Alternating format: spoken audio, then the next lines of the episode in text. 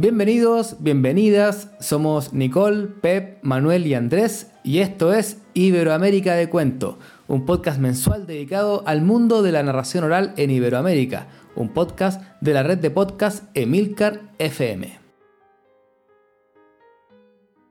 Este es un romance que se llama El cura pide chocolate y es un romance participativo que el público canta conmigo. La parte que yo repito es la que el público canta conmigo. Y está en aquellas épocas también en que en los pueblos estaban las llamadas fuerzas vivas. Eh, el cura, el alcalde, eh, el farmacéutico, el maestro, toda, toda la gente que era la que dominaba el cotarro. Y luego el cura era un cura en que nunca vivía solo, vivía con el ama, vivía con su madre, vivía con una criadita, en fin. Esta mujer de este romance se impone a esas fuerzas vivas a pesar de la época que era y vamos cantándolo para verlo. ¿eh? Dice, el cura está malo, malito en la cama, y a la medianoche llama la criada, y a la medianoche llama la criada. Quiero chocolate, ay señor, no hay agua, coge el cantarillo y vete a buscarla. Coge el cantarillo y vete a buscarla. El pozo está hondo, la soga no alcanza. Tengo yo una una goma que alcanza una cuarta. Tengo yo una goma que alcanza una cuarta. Y en el hondo pozo la picó una rana, la picó con gusto, la picó con gana, la picó con gusto, la picó con gana. Y a los cinco meses la niña engordaba, y a los nueve meses dio a luz la criada, y a los nueve meses dio a luz la criada. Trajo un niño hermoso con gorro y sotana, que si no era cura poco le faltaba, que si no era cura poco le faltaba. Mándalo al hospicio, el cura mandaba, mándalo al hospicio, no me da la gana, mándalo al hospicio, no me da la gana. Yo quiero criarlo como moza honrada, que tengo dos pechos como dos manzanas, que tengo dos pechos como dos manzanas, que dan tanta leche como veinte cabras, que dan tanta leche como fuentes agua, que dan tanta leche como fuentes agua.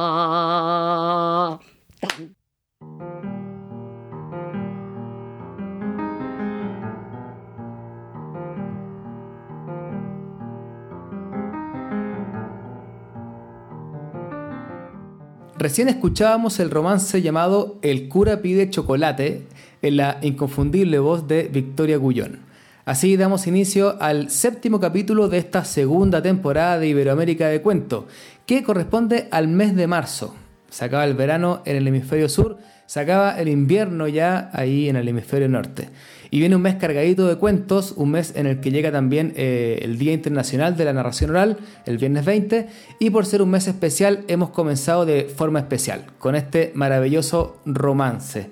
Recuerden que al final de este capítulo podremos escuchar otro romance más largo, narrado y cantado por Victoria Gullón.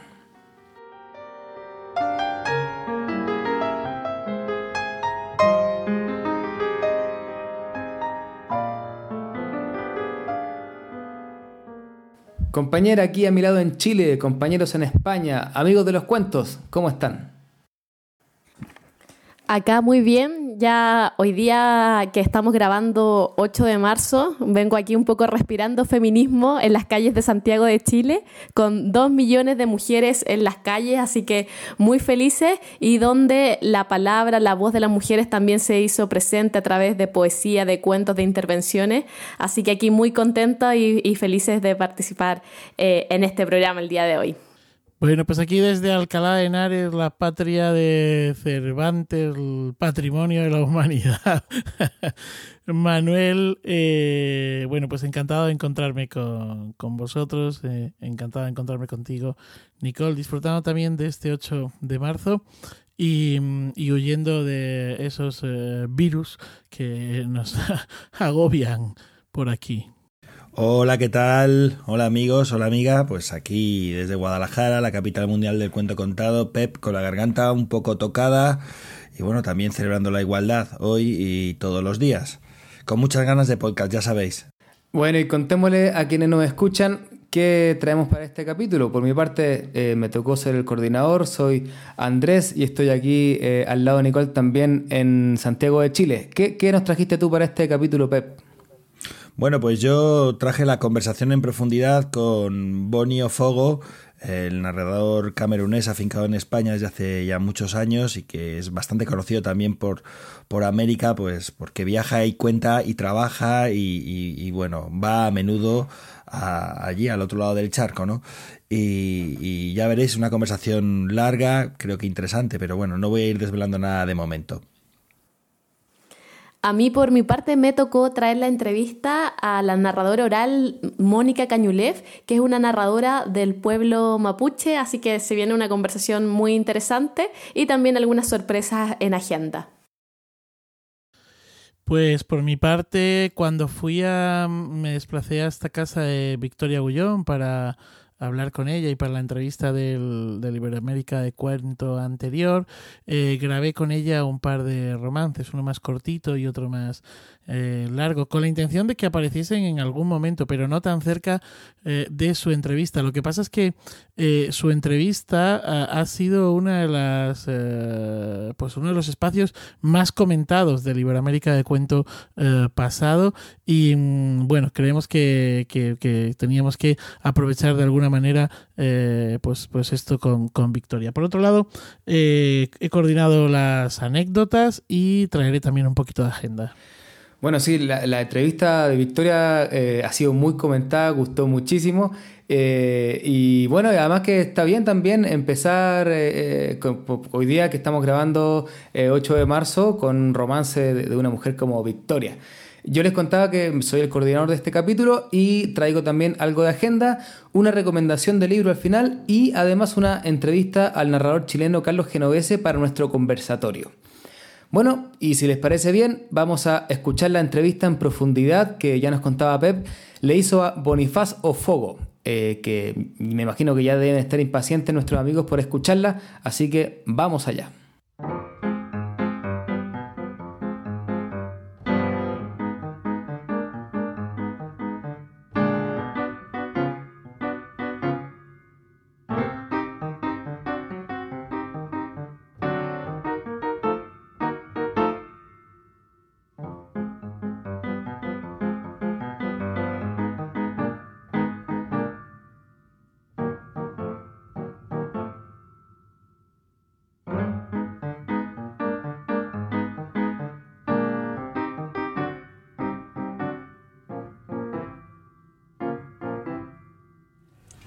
Estamos en Agüimes, me encuentro con Bonio Fogo eh, y vamos a pasar un ratito de charla con él. Hola, ¿qué tal? ¿Cómo estás? Buenos días, Pep, encantado. Bueno, eh, Bonio Fogo en cama, para quien no lo sepa, que no sé si puede haber alguien que no lo sepa en el ámbito de la narración, es un narrador nacido en Camerún, afincado en, España, vive en Bilbao, bueno, a medias entre Bilbao y Madrid, eh, y lleva como 30, 30 31 años viviendo en España, eso es. Bueno, vamos a empezar un poco, si te parece, eh, hablando de tu infancia. A mí me interesa mucho, tú viviste en Camerún de niño, ¿no? En un pueblo de interior, ¿no? ¿Cómo, cómo fue aquello? ¿Cómo, ¿Cómo es la vida allí? Mira, eh, el pueblo en el que yo nací, que se llama Omasa, hace 53 años, es un pueblo de agricultores, es un pueblo africano, cuando digo pueblo africano, eh, me refiero a que no es comparable con ningún otro pueblo, ni en Europa, ni en América Latina. Es, un pueblo africano, una aldea. Eh, para que te hagas una idea, todavía hoy, que hace tres meses que volví de allí, todavía hoy sigue siendo aldea, en el sentido de que no hay carretera, no hay luz eléctrica, no pasan coches. Para nosotros, cuando yo nací cuando yo me crié, un lugar que tiene luz eléctrica, que tiene carretera, que tiene coches, ya no es un pueblo, es una ciudad. Oye, tenemos la idea de que en la cultura africana, si se pudiera hablar de eso, porque África es un continente y hay muchas culturas dentro, ¿no? Eh, muchos países, mucha diversidad y en cada cultura muchas aldeas con sus propias características y en cada aldea cada casa, ¿no? Pero bueno, tenemos la idea de que la, en África la cultura es una cultura oral. ¿Cómo es eso? ¿Es cierto? ¿No es cierto? ¿Cómo lo viviste tú? Bueno, mira, eh, me, alegro de que plantees esta cuestión.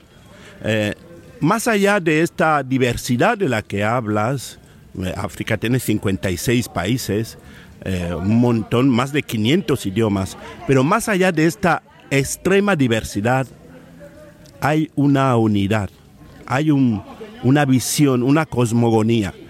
Una de las características más comunes en África es la oralidad. Somos culturas eminentemente orales y la oralidad tiene vigencia, plena vigencia, sobre todo en el mundo rural. Porque una cosa es cuando ya te trasladas a las ciudades, que son nuevas, las ciudades en África tienen como muchos 100 años. Entonces, eh, cuando tú te vas a la ciudad, ya te, te encuentras con una cultura distinta. Pero eh, en los pueblos todavía se sigue practicando la oralidad. Somos culturas de oralidad primaria. Es decir, todavía hay en muchas aldeas de África, África es eminentemente rural. O sea, la gente que vive en las ciudades es, es, minoritaria. la, mayoría de la gente todavía vive en las aldeas. Entonces, es gente que se comunica exclusivamente por medio de la palabra oral. Ya, y escucha, ¿y esto cómo afecta a la vida de un niño? Como quiero decir, ¿qué significa una vida eminentemente oral? ¿Qué significa eso? Quiero decir que tú, ¿cuánto tiempo pasabas viendo la tele o cuánto tiempo... sí, ya entiendo, ¿no? Te tenía que hacer la pregunta así. Mira, eh, yo no, no veía la tele, sencillamente porque en mi pueblo no había y no hay tele todavía. La primera vez que yo vi una imagen en movimiento, que fue una película de dibujos animados, tenía 14 años. Pero mi, imaginación había estado, había, había recibido mucho entrenamiento. Estaba muy fuerte, o sea, mi, mi imaginario desde muy pequeño me contaban historias. Entonces me contaban historias y a través de esas historias mi imaginación se fortalecía. A ver, por ejemplo, en un día cualquiera, eh, los juegos eran orales, se cantaba, se trabajaba hablando, eh, te contaban cuentos, ¿cuándo? ¿A ti solo, a los niños, a los adultos, a todo el grupo? Como tienes que darnos más pistas, no puedes decirme solo que mi imaginario estaba, estaba muy desarrollado porque me contaba alguna historia de vez en cuando, no, cuéntanos. Mira, eh, cuando caía la noche, normalmente eh, en mi pueblo, en las aldeas africanas, está prohibido contar cuentos de día. ¿Por qué? Porque el día está reservado a los trabajos del campo.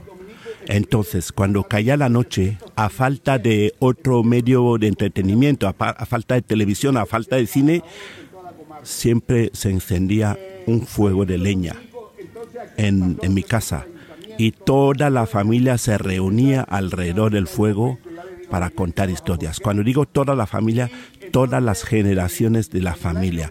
Entonces, se contaban cuentos, se cantaban canciones, se contaban refranes, proverbios, adivinanzas.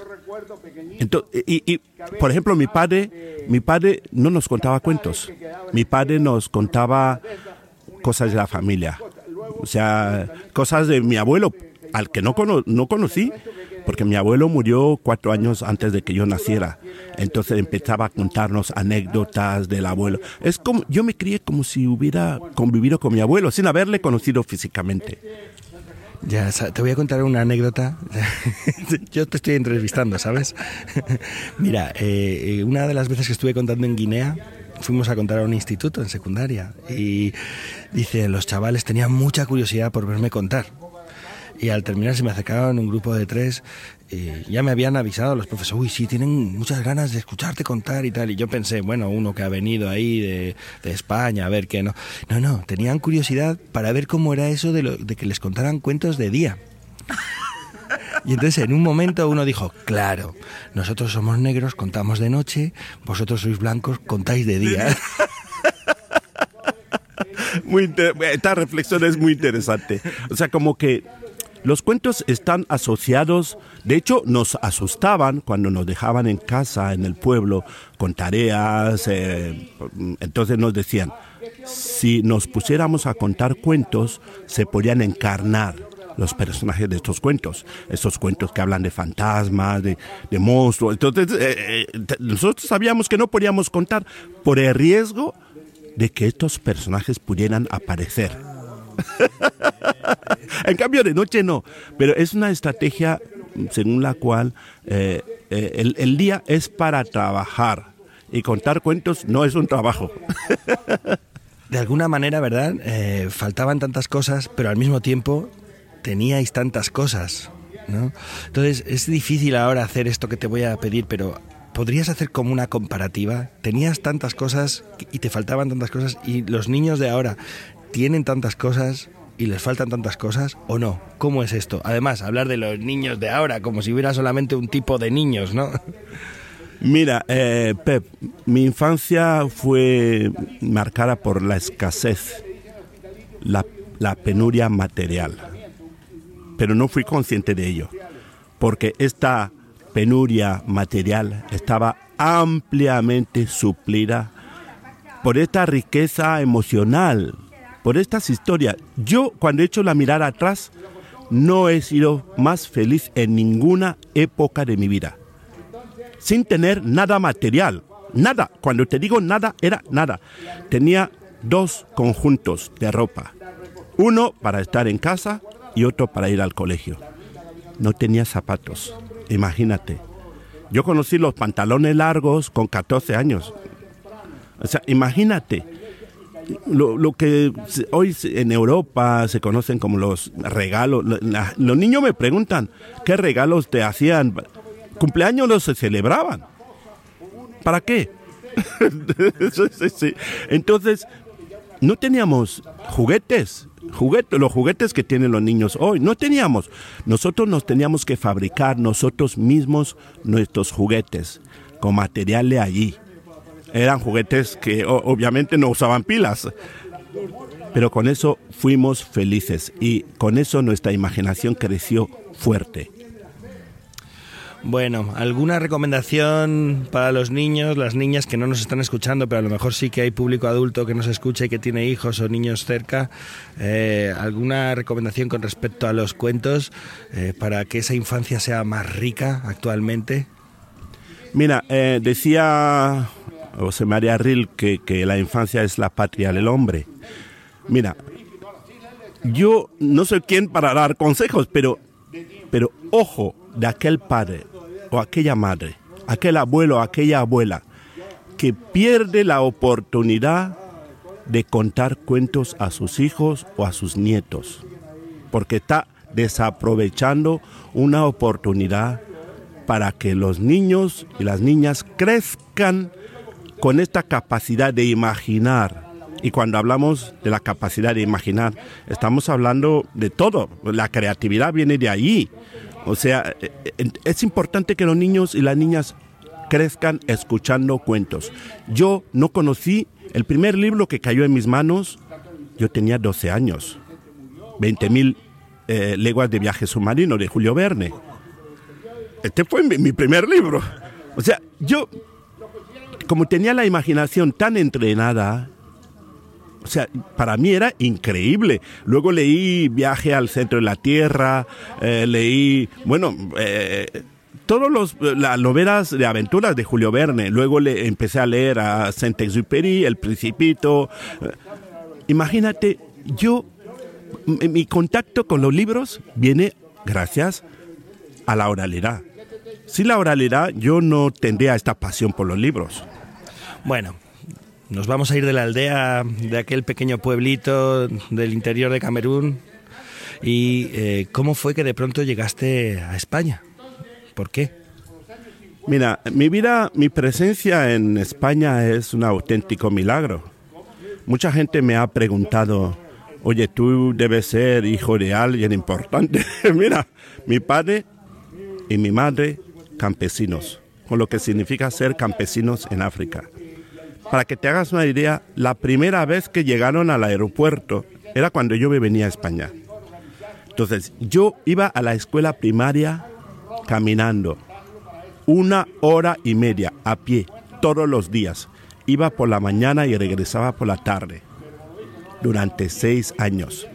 Y cuando terminé la escuela primaria, me fui a un colegio de hermanos maristas para hacer la secundaria. Este colegio estaba más lejos. Tenía que caminar dos horas. Iba también por la mañana y regresaba por la tarde. Ahí terminé lo que sería el equivalente de la ESO. Entonces, como tenía buenas notas, mis padres decidieron mandarme a estudiar a la capital para hacer bachillerato. A la capital, lejos, lejos, muy lejos. El viaje duraba como seis horas.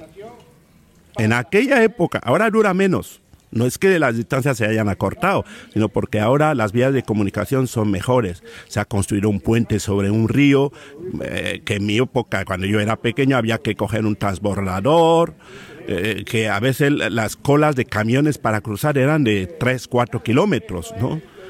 Entonces yo me fui a la capital, conocí la ciudad con 16 años. O sea, yo me quedaba mirando cómo pasaban los coches. Para mí todo esto era un espectáculo. Y me iba a ver cómo pasaba el tren. Cuando veía pasar un avión, o sea, era una cosa increíble para mí. Y allí también fui un alumno brillante. Obtuve bachillerato en 1985. Y ahí entré en la universidad.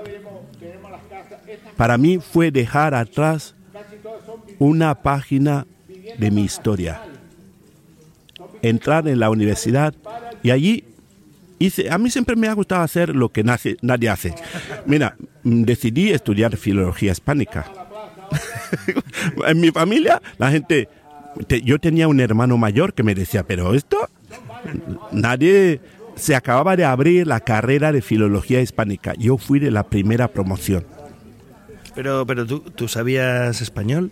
Yo ya sabía español bastante por, porque en secundaria, a partir de los 14 años, se introduce un tercer idioma eh, eh, extranjero. En este caso yo elegí español. Entonces yo ya sabía, era además bueno, en bachillerato era bueno en español. Entonces decidí estudiar español en la universidad. Y bueno, tres años después me dieron una beca para venir a continuar mis estudios a Madrid. Y ahí llegué el 22 de septiembre de 1988, me acuerdo perfectamente. Y me matriculé en la Universidad Complutense. Estudiaste en la universidad, estabas estudiando en la universidad y de pronto aparecieron los cuentos, ¿no? ¿Cómo fue eso? Mira, en 1992, estando yo en la Facultad de Filología de la Universidad Complutense, una estudiante llamada Paloma, me acuerdo todavía de su nombre, ella compartía con nosotros el Colegio Mayor, vivíamos juntos en el Colegio Mayor Nuestra Señora de África. Ella era secretaria general de la Asociación de Estudiantes de Filología Clásica. Me dijo, Bonnie, eh, ¿te gustaría, estamos haciendo una semana cultural, ¿podrías venir a contarnos unos cuentos africanos? Yo jamás había contado un cuento fuera de mi familia y en un idioma que no fuera el mío el mío, el idioma africano. Eh, además, mi nivel de español teórico era muy bueno, pero para contar cuentos en público, me dijo, mira, eh, si tienes problema, tú y yo nos sentamos y lo preparamos. Conté un cuento en el Paraninfo de la Universidad Complutense en junio de 1992. Increíble. Yo, yo nunca, claro, era la primera vez que afrontaba un público. O sea, porque mm, los cuentos en los que yo me, crié eran cuentos en torno al fuego. ¿Sabes? Ahí tenía un micro, tenía el salón, bueno, eh, para mí había más de 200 estudiantes. Y era de día. Y era de día. Era como a las 11 de la mañana. Se me hizo rarísimo. Conté un cuento. Y así empezó esta aventura que, continúa hasta hoy. Porque a partir de ahí alguien te venía a contar o volviste a contar o cómo fue, cómo fue. una sobrina de un tal Jorge Riobó. De verdad, el mundo es tan pequeño. Una sobrina de un tal Jorge Riobó me vio y me pidió el teléfono. Le dio el teléfono a Jorge Riobó. Como un mes después, Jorge Riobó me llama. Me dice, mira, eh, me han hablado de ti, una sobrina mía que estudia en la Complutense. Me ha dicho que tú cuentas bien cuentos y somos un grupito de amigos del libro infantil y juvenil. Nos vamos a juntar para contar unos cuentos. ¿Te gustaría venir?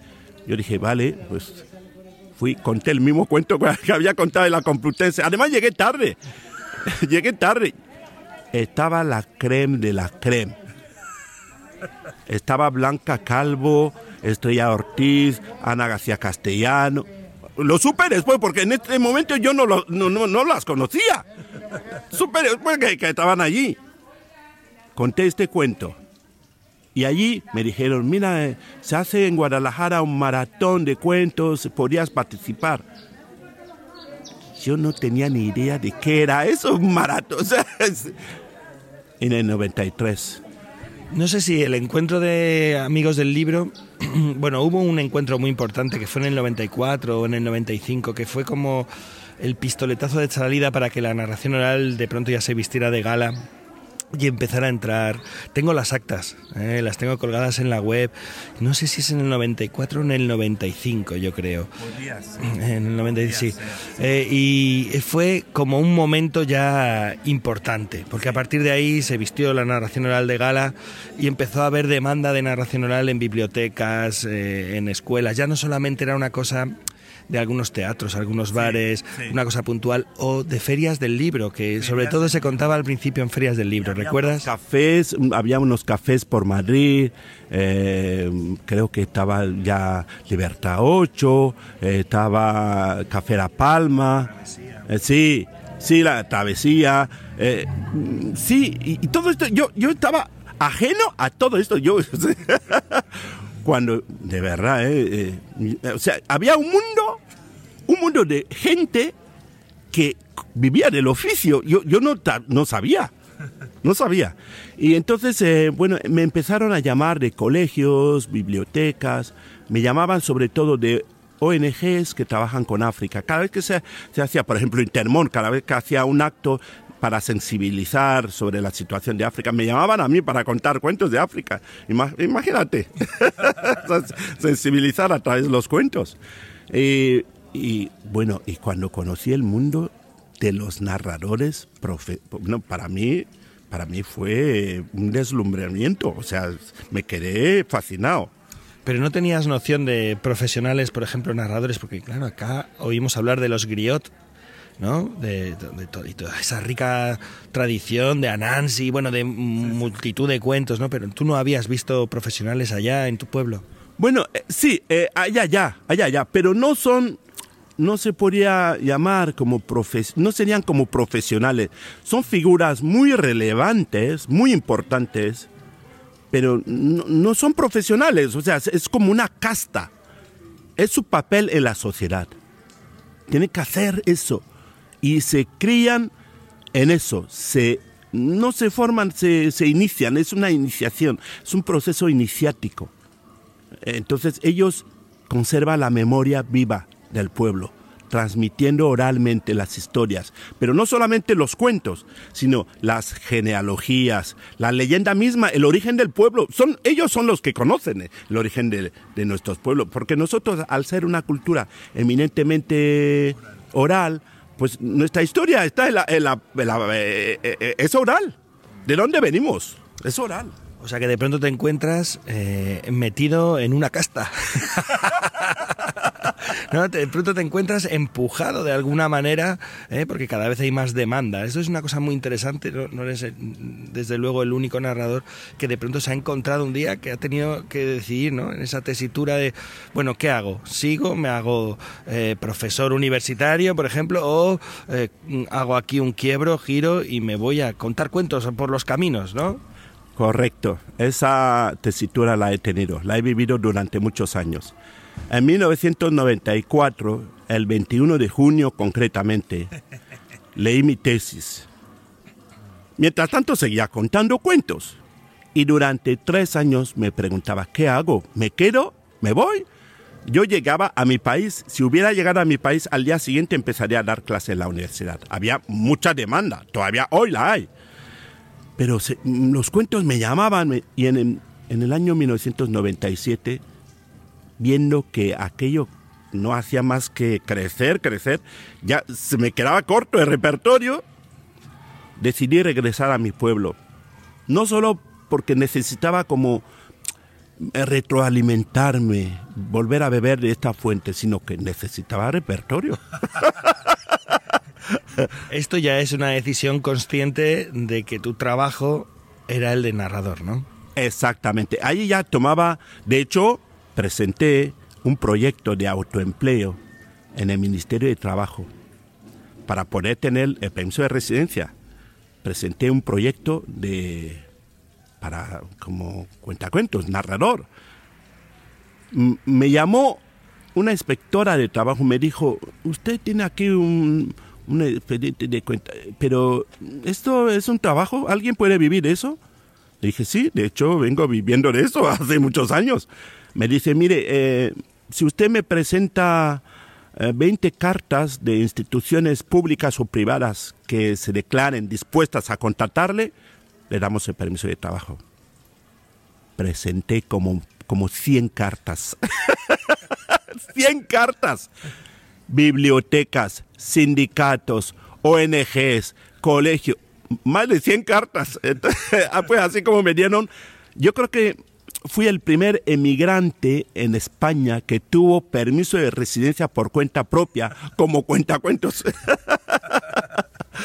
1997. Sí, pero durante un tiempo eh, tú y más gente como tú, ha pasado con más gente del colectivo, pero durante algún tiempo de alguna forma tuviste eh, que compatibilizar un trabajo con otro, ¿verdad? a veces es como esa duda de, bueno, me atrevo, no me atrevo, finalmente suelto, no suelto, pero también porque no llegas, no das, ¿no? ¿Cómo es eso? A ver. Mira, en 1998 me contrataron en el Ayuntamiento de Madrid como mediador intercultural. Yo seguía contando cuentos. Seguía contando cuentos y trabajaba como mediador. Y en el año 2001, año en el que yo conocí a Güimes, conocí a Antonio Lozano.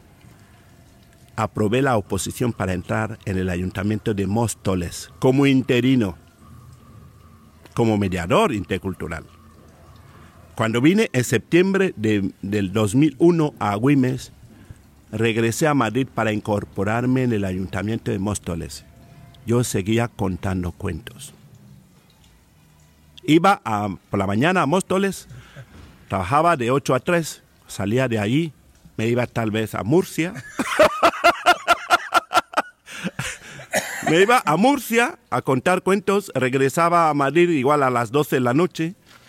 Una locura. Había compañeros, uno de ellos que no, no estaré suficientemente agradecido, Carles, que siempre me decía, lo tuyo son los cuentos, tú puedes vivir eso tú puedes. Yo recuerdo que en el año 2000, él y yo viajamos a Camerún. Me comió la cabeza. O sea, eh, solo me hablaba de eso. Tú estás perdiendo tu tiempo allá.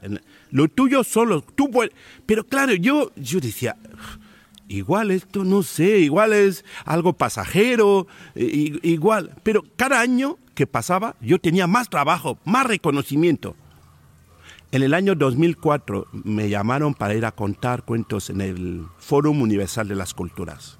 Allí estuve con nuestro compañero Tim Baoli. Compartimos 40 días con sus respectivas noches contando cuentos en el Fórum Universal de las Culturas. Fue allí donde yo me di cuenta de que sí, se podía vivir este oficio.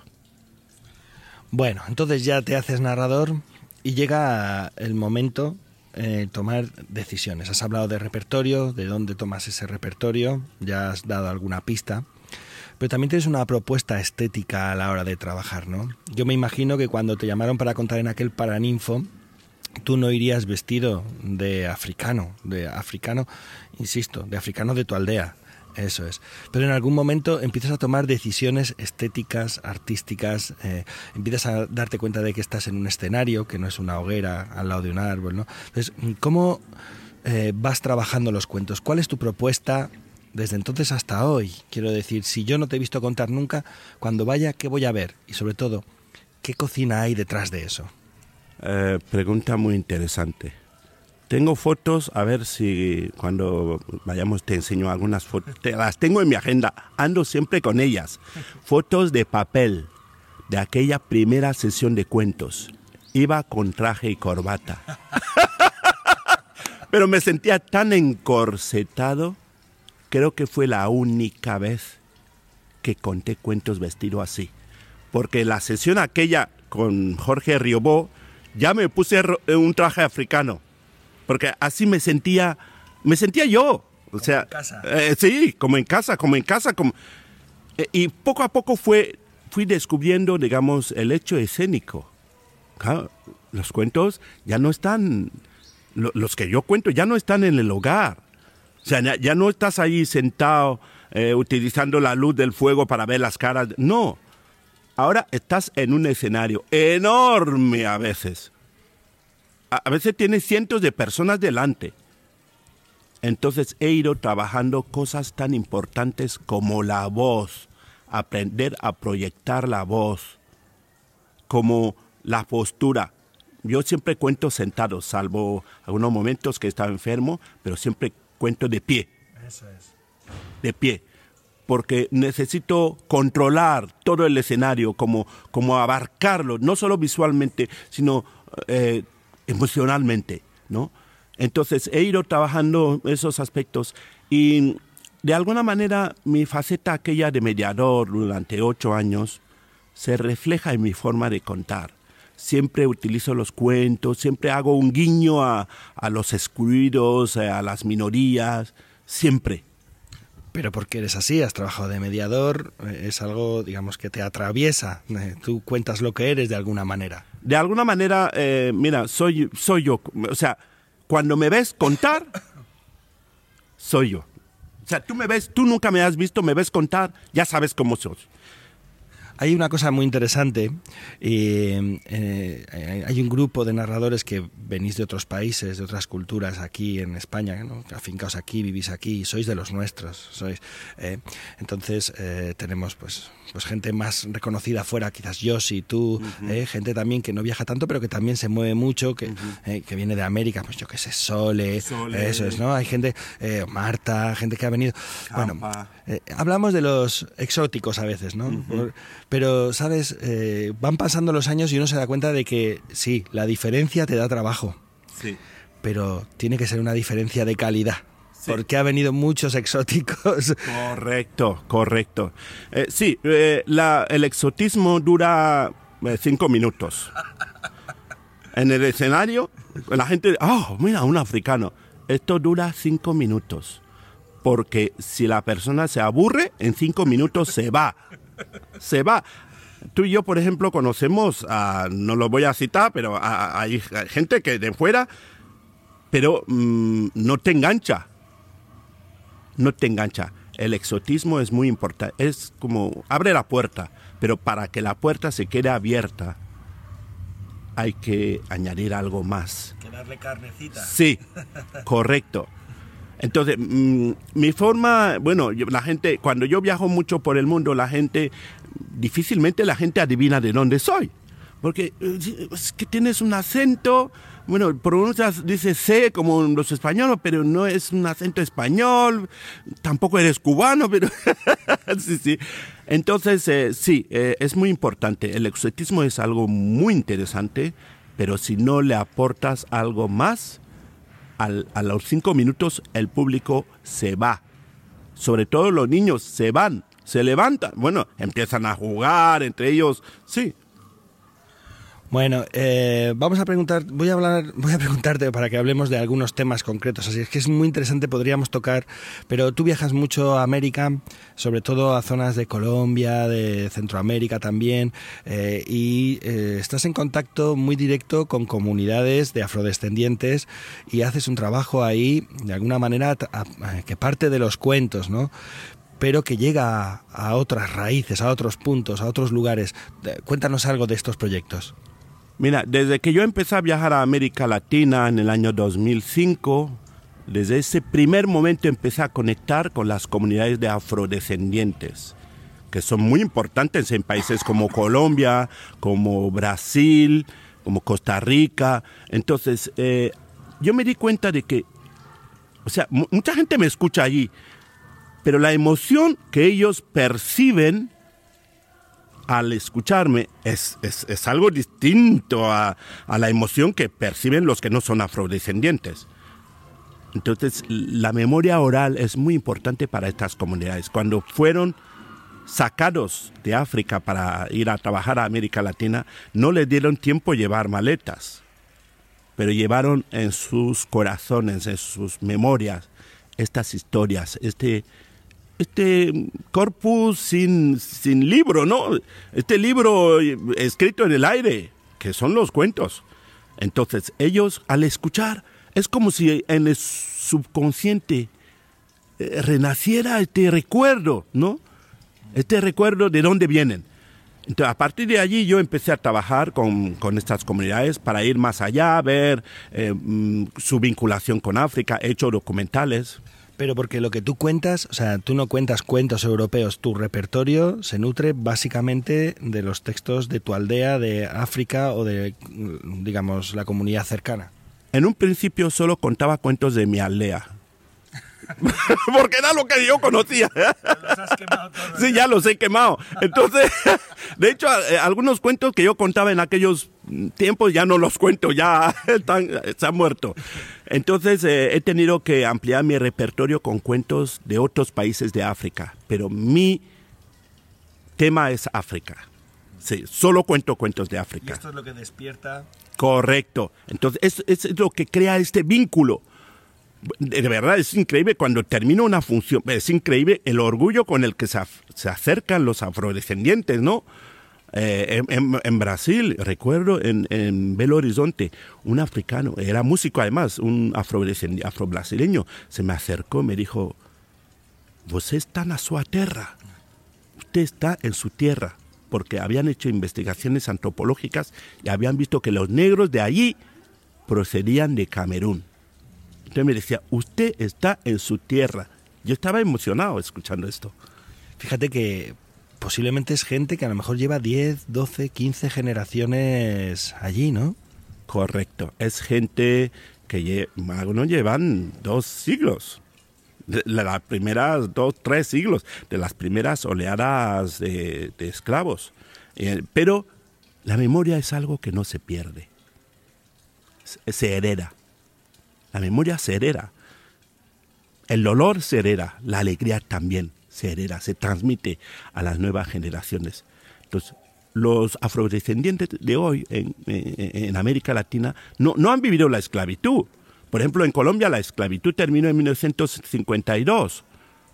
Eh, o sea, eh, los que eh, yo me encuentro ahora, mira, hace 150 años, 170 años, pero ellos han heredado de generaciones en generaciones este recuerdo, ¿sabes? Y, ahora está renaciendo muy fuerte el sueño de África. Y curiosamente es un sueño transversal. O sea, no hace falta ser afrodescendiente allí. Me recuerdo que en, Colombia hace tres meses me presentaron a un músico de rock de Bogotá, un tal doctor Crápula, blanco, blanco como la leche. Se bajó del escenario me dice, ah, eh, eh, te queremos presentar al doctor Crápula. Y él, claro, no sabía si hablaba español o no. Entonces le dije, doctor Crápula, eh, felicidades por el concierto. Entonces me dice, ¿eres de África? Le dije, soy de África. Me dice, me tienes que llevar a África. el sueño de África es algo transversal. Hay estudiantes de la Universidad de, de Cali que me dijeron que ellos están ahorrando la mayoría de ellos no son afrodescendientes. Están ahorrando para ir a África. Y eh, cuando te encuentras grupos así, eh, que despiertan de alguna forma ese eco al escuchar los cuentos, eh, ¿hay alguna cosa que luego puedas tú hacer o que hayas hecho, algún proyecto que te hayas embarcado con ellos? ¿O solamente hay una buena relación, vuelves a ir? Mira, yo he hecho un documental en, un pueblo de afrodescendientes en Colombia. El título de este documental es Un pedazo de África en Colombia. Yo allí planteo mi, mi sueño y estoy trabajando en él. Es construir un puente cultural. ¿Te imaginas, por ejemplo, mi, mi, país no tiene embajada en América Latina? La única embajada que tenemos está en Brasil. Una sola. Una. No tenemos relaciones diplomáticas a pesar de que tenemos mucho en común. Entonces, yo a mi nivel, que es un nivel muy humilde, estoy tratando de construir este puente. Mira, tengo en mi cartera una carta escrita por el rector de la Universidad de Cali, dirigida al rector de la Universidad de Yaoundé de Camerún, expresando el deseo de establecer un convenio de colaboración entre ambas universidades para que haya intercambio de estudiantes, profesores. Esto es crear este vínculo. Y yo se la voy a entregar personalmente al rector de la Universidad de Yaoundé. No la quiero mandar por vía diplomática porque puede desaparecer. Ya yo sé cómo funcionan las cosas en mi país. Cuando vaya se la voy a entregar personalmente.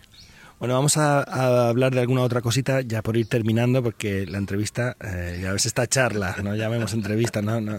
esta, conversación puede alargarse mucho rato, nos llevas de viaje de un lado para otro, pero eh, recientemente estás trabajando en la Universidad de Lille, en, Francia, y estás en un proyecto bien interesante también allí relacionado con el arte y la responsabilidad social, de alguna manera, ¿no? Cuéntanos, háblanos algo de este proyecto y sobre todo qué pinta el arte y lo social, qué, es este maridaje. Muy interesante. Mira, eh, mira cómo las cosas están conectadas siempre. He llegado a este máster Arte y Responsabilidad Social en coordinación con otro máster que se llama MITRA, que es Migraciones Transnacionales, gracias a una estudiante colombiana que me conoció en el 2005 en Barranquilla. Entonces llegó allí y la profesora, eh, la directora, estaba buscando a alguien que pudiera trabajar el tema de los cuentos y la mediación. La estudiante, fíjate, me conoció más de 10 años antes. Le dijo, mire, yo conocí a un africano en Barranquilla. Yo, yo no, hablé, no, no había hablado con ella. Ella me, me, vio en el escenario, o sea, no había... Yo decía, ¿quién habrá sido? Bueno, entonces esta directora me llamó me dijo, es que este máster se inventó para usted. usted trabaja los cuentos y trabaja la mediación. Entonces queremos trabajar el tema de la mediación artística. Los narradores orales somos mediadores artísticos. La narración oral es un arte y como arte crea vínculos, crea puentes no lo La responsabilidad social de cualquier arte, mira, lo hacemos todos los días y no nos damos cuenta. Lo que hicimos anoche, el homenaje a Antonio Lozano, es responsabilidad social del arte. ¿Quién de nosotros cobró ahí? Nadie. Aunque hubiéramos cobrado. Mira, ¿quién de nosotros no ha ido a una cárcel a contar cuentos? ¿Quién de nosotros no ha ido a una escuela de minorías o a una escuela de niños tutelados o, eh, a una casa de mujeres maltratadas. Entonces, esta es la responsabilidad social del arte. Tengo estudiantes que son músicos, que son gente de circo, de teatro, hay artistas plásticos y estamos eh, trabajando en esa línea. Y yo les transmito, digamos, la herramienta del cuento para tender estos puentes. Todo muy interesante. Estaba escuchándote ahora y pensaba, pues caray, es que hay muchos trabajadores sociales, por ejemplo, en nuestro colectivo aquí en España que estudiaron trabajo social y que acabaron contando cuentos, ¿no? No solo, porque no solamente hay esa responsabilidad, el arte tiene muchas caras, pero es verdad que hay un colectivo dentro de los narradores que, llamativamente es numeroso. Creo que Félix Albo es eh, trabajador social. Eh, Pablo es trabajador, no sé si Félix es TASOC, no, no estoy muy seguro, pero vamos, eh, pero vamos hay más gente que es trabajador social. Ellos vienen de lo social. Entonces, es, es muy importante eso. Mira, ayer hablaba con Marisa Amado, que está trabajando también en teatro social. Yo le voy a dar el contacto de mis antiguas compañeras trabajadoras sociales de Móstoles para que ella vaya a darles una formación. Es una herramienta desde el punto de vista social muy importante. No van a ir a, vivir como, como artistas, pero como decía Rabelais, ciencia sin conciencia, no es que ruina el alma. Entonces, ¿la conciencia de dónde viene? Del arte, de esta sensibilidad del arte de, esta sensibilidad que te da el arte, que te, da la literatura, que te da la música. O sea, eso, eso es importante para cualquier cosa que hagamos en la vida. Bueno, pues vamos a ir acabando. De verdad, muchísimas gracias, Bonnie. Eh, nos habíamos buscado una plaza tranquila, sosegada. Eh, empezamos la entrevista, vino un grupo de turistas aquí a, voces aquí al lado, ha pasado gente cantando. Espero que aún a pesar de, de, todo el entretenimiento de alrededor, se haya escuchado bien la conversación. Ha sido un placer, Bonnie. Muchas gracias, Pep. Yo te agradezco mucho eh, darme esta oportunidad eh, para tus oyentes y efectivamente ha, ha sido una, una conversación con, eh, con, con banda sonora. Así que muchas gracias, Pep. A ti, hasta luego.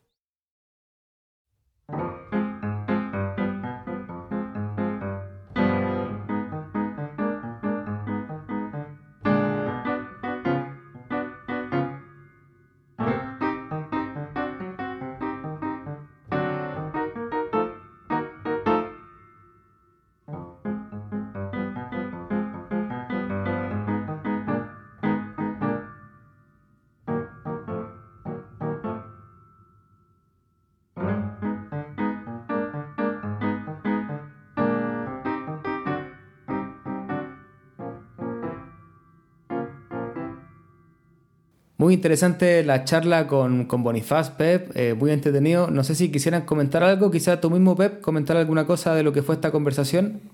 Bueno, como veis, eh, la conversación dura como 42, 43 minutos y perfectamente podríamos haber seguido porque el último de los temas de los que estuvimos hablando, el de la narracional como arte de mediación social, pues es un tema que daría por sí solo para, para otra larga conversación. Pero ya visteis que a cada paso, pues se abrían como distintas puertas, distintas cajitas que daban ganas de abrir para seguir ahondando en temas, ¿no? Entonces, eh, fue una conversación eh, muy entretenida. Tuvimos un pequeño problema, no sé si se nota en algún, en algún momento que de pronto hubo gente muy cerca hablando, cantando, no sé, buscamos un rincón tranquilo en Agüime, estábamos ahí en un parquecito con las florecitas, una fuente al lado y, de pronto empezó a venir gente cuando estábamos en mitad de la conversación, pero bueno, nosotros seguimos a lo nuestro, ¿no? Yo creo que el audio se, se, se puede escuchar perfectamente. A mí me encantó la, entrevista a Pep, eh, felicitaciones y bueno, también muchas cosas que hablar en estos 42 minutos de conversación quedarían para mucho más, pero me quedo con el tema de, lo exótico, que también lo habíamos tocado también en otros podcasts con, con Yoshi, por ejemplo, pero me parece muy interesante la, reflexión de cómo lo exótico nos puede atraer en un principio, pero eh, que en realidad todo se sustenta en una buena narración. Pues sí, la verdad es que para mí también ha sido, bueno, conozco a Bonnie personalmente y, escucharle de nuevo y reencontrarme con, con, su voz ha sido también un, pues, pues un placer, ¿no? Y creo que ha sido un acierto también de conversación. Menos mal que me ha resuelto la duda, Pep, de los ruidos de fondo, porque ha habido algún momento en el que yo no sabía qué era lo que estaba eh, pasando. no, de pasando. no, de verdad, fue una locura, ¿eh? O sea, es que se pusieron como a un metro. Yo les miraba haciéndoles gestos así como, échense por favor un poquito para allá estamos grabando, pero fueron totalmente impermeables a cualquier indicación y gesto, ¿no? Y ahí seguimos nosotros a lo nuestro aferrados a los cuentos, a la palabra, ¿no? Bueno, fue...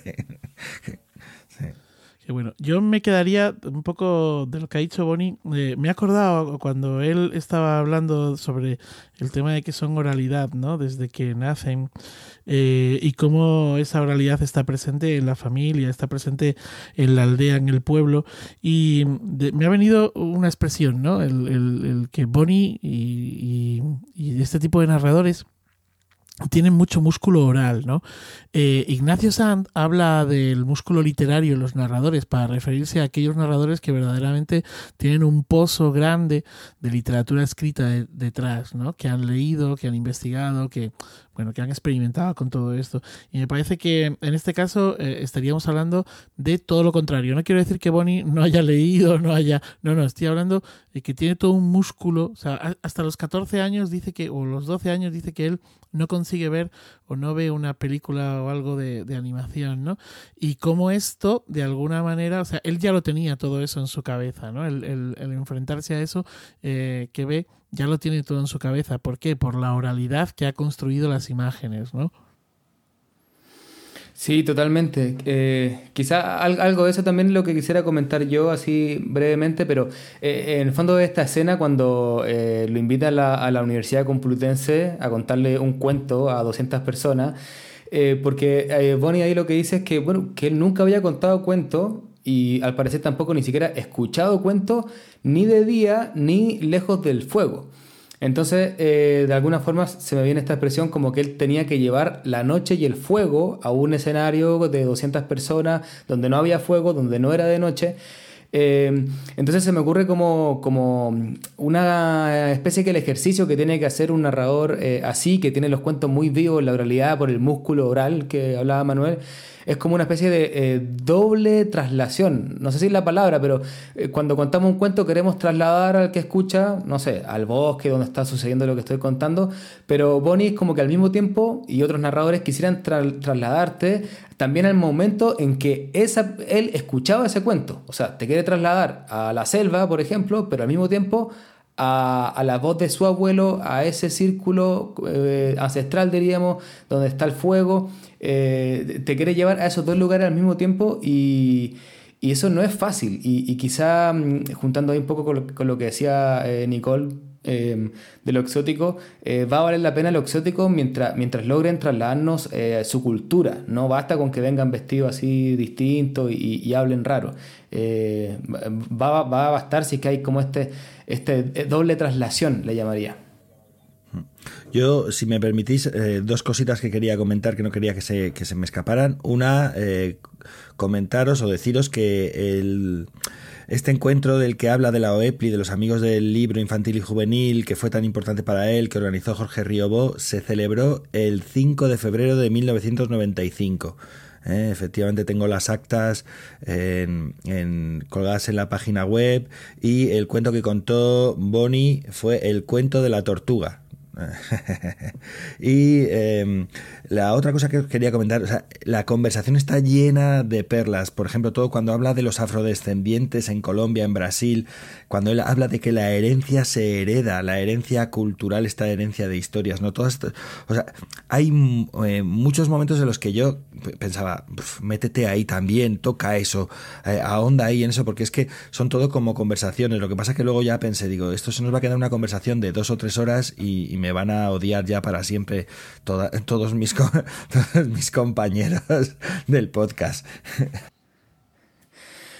Eh, bueno, sí, en realidad es muy interesante la conversación, seguro que va para, eh, para mucho más, nosotros también nos queda ahí. Y bueno, decir que a mí me gusta cuando se mete un poco el ruido de la ciudad en la entrevista, porque es como que, como que está viva la conversación. Así que por mí no hubo ningún problema cuando apareció el, grupo ese. Bueno, eh, eso, es porque coordinas tú este, ¿verdad? Claro. claro. me aprovecho. Bueno, si les parece bien, eh, vamos a continuar y eh, acá también se, se, mete gente en el podcast porque es la esperada sección de las historias de cuento. Y este es el espacio donde quienes nos escuchan mes a mes eh, en Iberoamérica de Cuentos se pueden hacer parte y llegar junto con nosotros a los oídos de los amigos de, de los cuentos de tantos países distintos. Por si aún no lo saben, se trata simplemente de compartir anécdotas relacionadas al acto de contar o escuchar cuentos. Ya pueden ser anécdotas divertidas, emocionantes, tristes, lo que sea, pero que esté relacionado con los cuentos. Y nuestro compañero Manuel eh, fue el encargado de recopilarla y las va a presentar. Pues sí, en esta ocasión me tocó a mí eh, recopilar las, historias de cuento. Y bueno, vamos a empezar con una anécdota que nos trae Stevie, Stevie Minget, eh, contador de historias. Él cuenta casi todo en, lengua inglesa y bueno, nos, nos, cuenta una historia, una anécdota que le ocurre eh, en un centro escolar con un largo aplauso. Hola, soy Stevie Minguez, soy storyteller. Soy cuentacuentos. Esta anécdota que os voy a contar me ocurrió hace un par de años en un colegio. Acababa de terminar una sesión ah, de cuentos a un grupo de sexto de primaria, unos 11 o 12 años, y los chicos y las chicas empezaron a aplaudir. Un gran y cálido aplauso. E inusualmente largo. Al minuto de aplauso me pregunté qué estaba pasando. A los dos minutos de aplauso me mosqueé. Se me puso la mosca detrás de la oreja, como dicen por aquí. Hmm, algo ocurría. A ver, que soy buena contando cuentos, pero tan bueno. Un aplauso tan largo y tan cálido. Hmm, miré a una de las profesoras y le pregunté, Oye, ¿qué clase tienen ahora? A lo que ella me contestó, Matemáticas, examen de matemáticas. Inés Bengoa nos manda también oh, tres anécdotas, todas así muy juntitas y, bueno, es estupendo porque igual que la de Stevie, todas tienen que ver con eh, cuentos contados en, en, los centros escolares.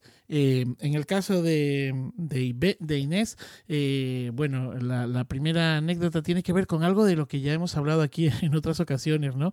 Que es cuando mm, el público es capaz de ver eh, en su cabeza lo que narras, ¿no? Y que de esta manera, bueno, pues, pues, pues, pues, pues, pues temen incluso por la vida de los personajes. La segunda anécdota que nos trae Inés habla de, de los miedos y mm, bueno, no, no, digo mucho más. Y bueno, pues si hay miedo y hay muerte, por ejemplo, también puede haber amor. Y de amor habla la tercera eh, de las anécdotas. Y cómo eh, se puede producir esa, bueno, se puede producir, no, se produce esa comunión cuando contamos para público eh, infantil en los más adultos o con los más adultos también. Recuerdo que una vez contaba en el aula a niños y niñas de 6, 7 años y contaba la historia de una niña que subía a un árbol. Su intención era saltar desde lo más alto. Un niño que escuchaba en la primera fila ojiplático se tapó la cara con las dos manos y empezó a gritar No, no, no, no, no quiero verlo. Fue fantástico, me, sentí como si fuera una auténtica película. Recuerdo también en otra ocasión que también contaba en el aula para niños niñas de 6 7 años, cuando empecé a contar la historia de un niño que tenía miedo a todo prácticamente. Les pregunté también a, a los presentes a qué tenían miedo y tímidamente comenzaron a contarme. Uno tenía miedo a la oscuridad, otra tenía miedo a que le gritara su madre, otro tenía miedo a la soledad y poco a poco se fueron animando, comenzaron a contarme sus miedos como si fuera una lluvia de ideas y entonces un niño de la última fila se acercó hasta mí, yo estaba delante de toda la clase sentada en una silla, se acercó hasta mí, se acercó a mi oreja y mientras los, demás compañeros seguían lanzando sus miedos al aire, él me dijo muy suavemente al oído, se nos está olvidando el mayor miedo de todos, el miedo a morirnos. Una vez contaba en una escuela unitaria, contaba una historia sobre el amor. Entonces pregunté a ver si sabían qué era enamorarse. Bueno, todos sabían algo sobre el amor. Entre todas las respuestas, no había nadie que contemplara la posibilidad de que pudiera enamorarse y no ser correspondido. Así que les planteé esa cuestión. Bueno, se me quedaron todos mirando, en vilo. Entonces miré al fondo de la sala y vi a un profesor que asentía apesadumbrado, con una cara que era un verdadero poema. Entonces constaté algo que ya sabemos, y es que las historias no son solo cosa de niños. Bueno, ahí estaba entonces las anécdotas de Stevie y de Inés, gracias Manuel, y vamos a continuar ahora con el programa.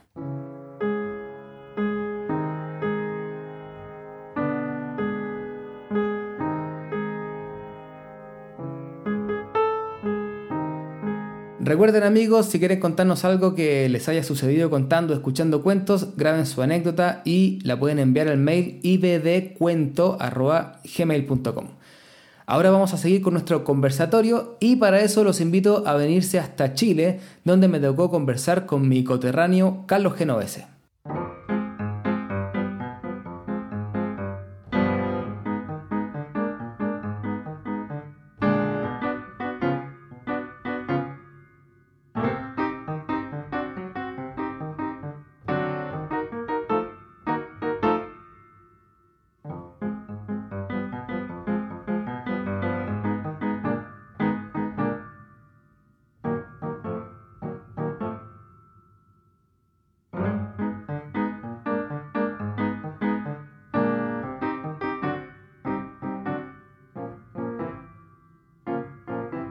Para poder dar pie al conversatorio que viene en un ratito, voy a estar hablando con el narrador chileno Carlos Genovese sobre un formato de taller muy particular que Carlos ideó allá por el año 2000.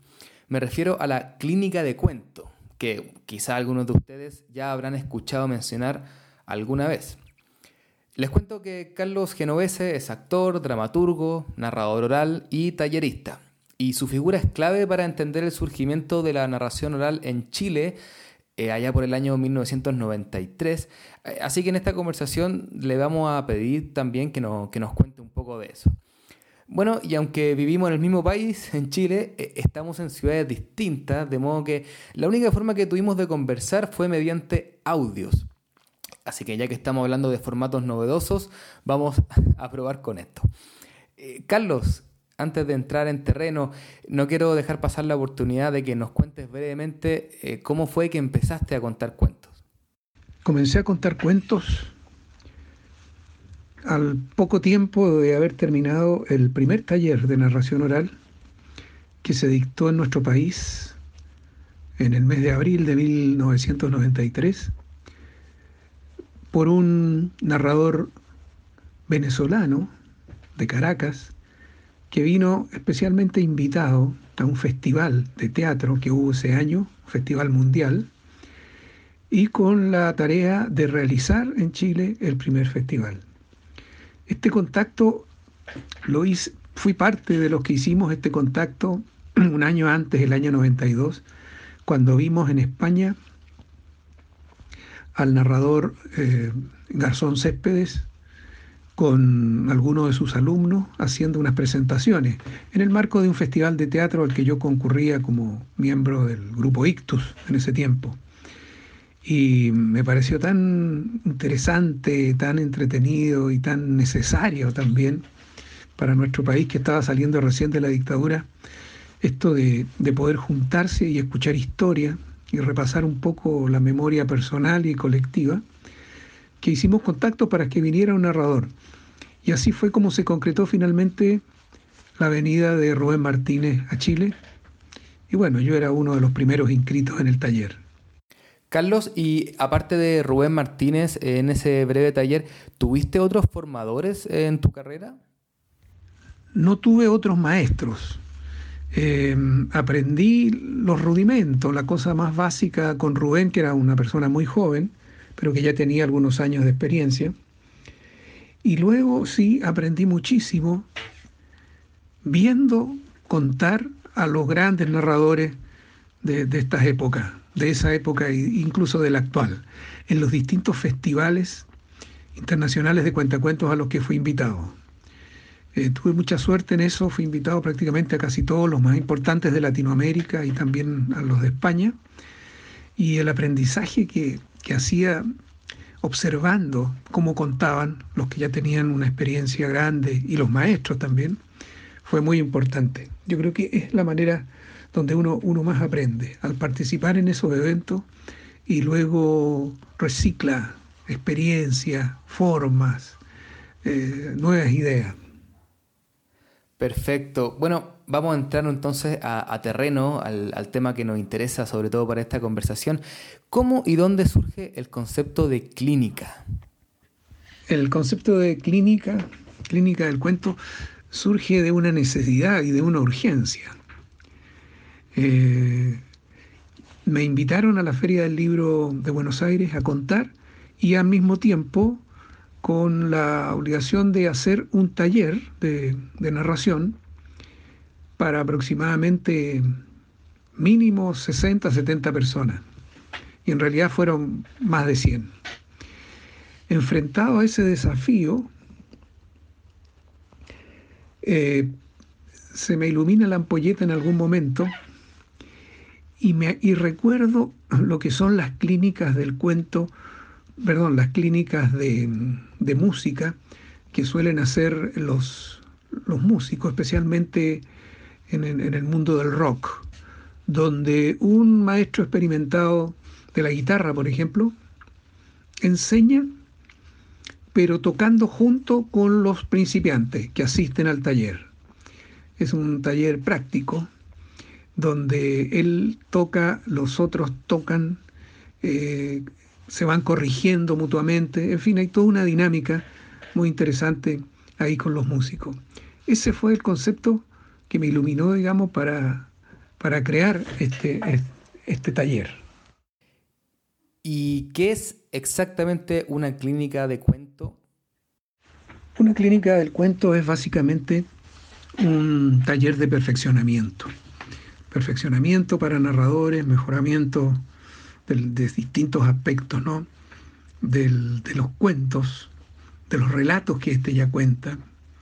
Eh, investiga también a partir de la inseguridad del narrador y de sus dudas. ¿no? Eh, también genera un modelo de crítica colectiva y de una autocrítica muy apropiado ¿no? y necesario sobre todo en el trabajo en, grupos, en los colectivos de narradores.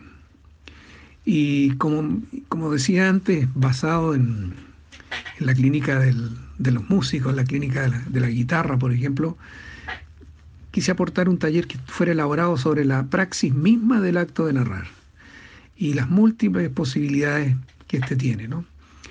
y, parece que funcionó. Tengo la impresión de que, de que funcionó. Perfecto, Carlos, pero, pero a ver, si, yo me inscribo en una clínica de cuento, eh, llego ahí con un cuento que quiero contar, pero que todavía no lo siento listo, etcétera, porque entiendo que esa es la idea de una clínica, ¿no? No llevar un cuento ganador, sino uno que uno está preparando. Eh, ¿Qué me voy a encontrar en este taller si voy a uno? ¿Qué, es lo que va a pasar ahí? La clínica del cuento, como ya lo decía, es un taller un taller de perfeccionamiento, pero eh, la forma es, muy importante porque ahí tiene un carácter lúdico, pero al mismo tiempo profundiza mucho en lo que es el, contar, la ejecución misma, la práctica. E, está enfocado allí, no, no tanto a la teoría y menos a la literatura, por supuesto.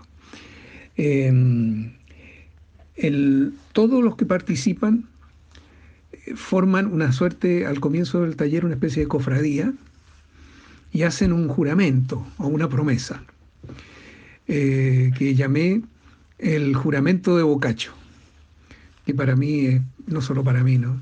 es el, gran, el padre de la, del cuento moderno, eh, donde los, se comprometen a trabajar hasta las últimas consecuencias para contar bien los cuentos o recuperarlos si es que estuvieran débiles o enfermos, porque el concepto de clínica también se usa de esta manera.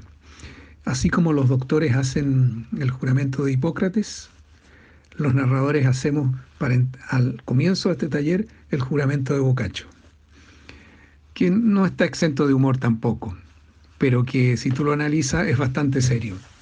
Y a partir de entonces se conforma un equipo integrado por el maestro que dicta el taller, que sería el médico jefe, y por dos ayudantes que lo, van a asesorar en la revisión de los cuentos enfermos, llamémoslo así, y que serían una especie de anestesista y arsenalero, y que son los que primero opinan después de escuchar el cuento a un narrador.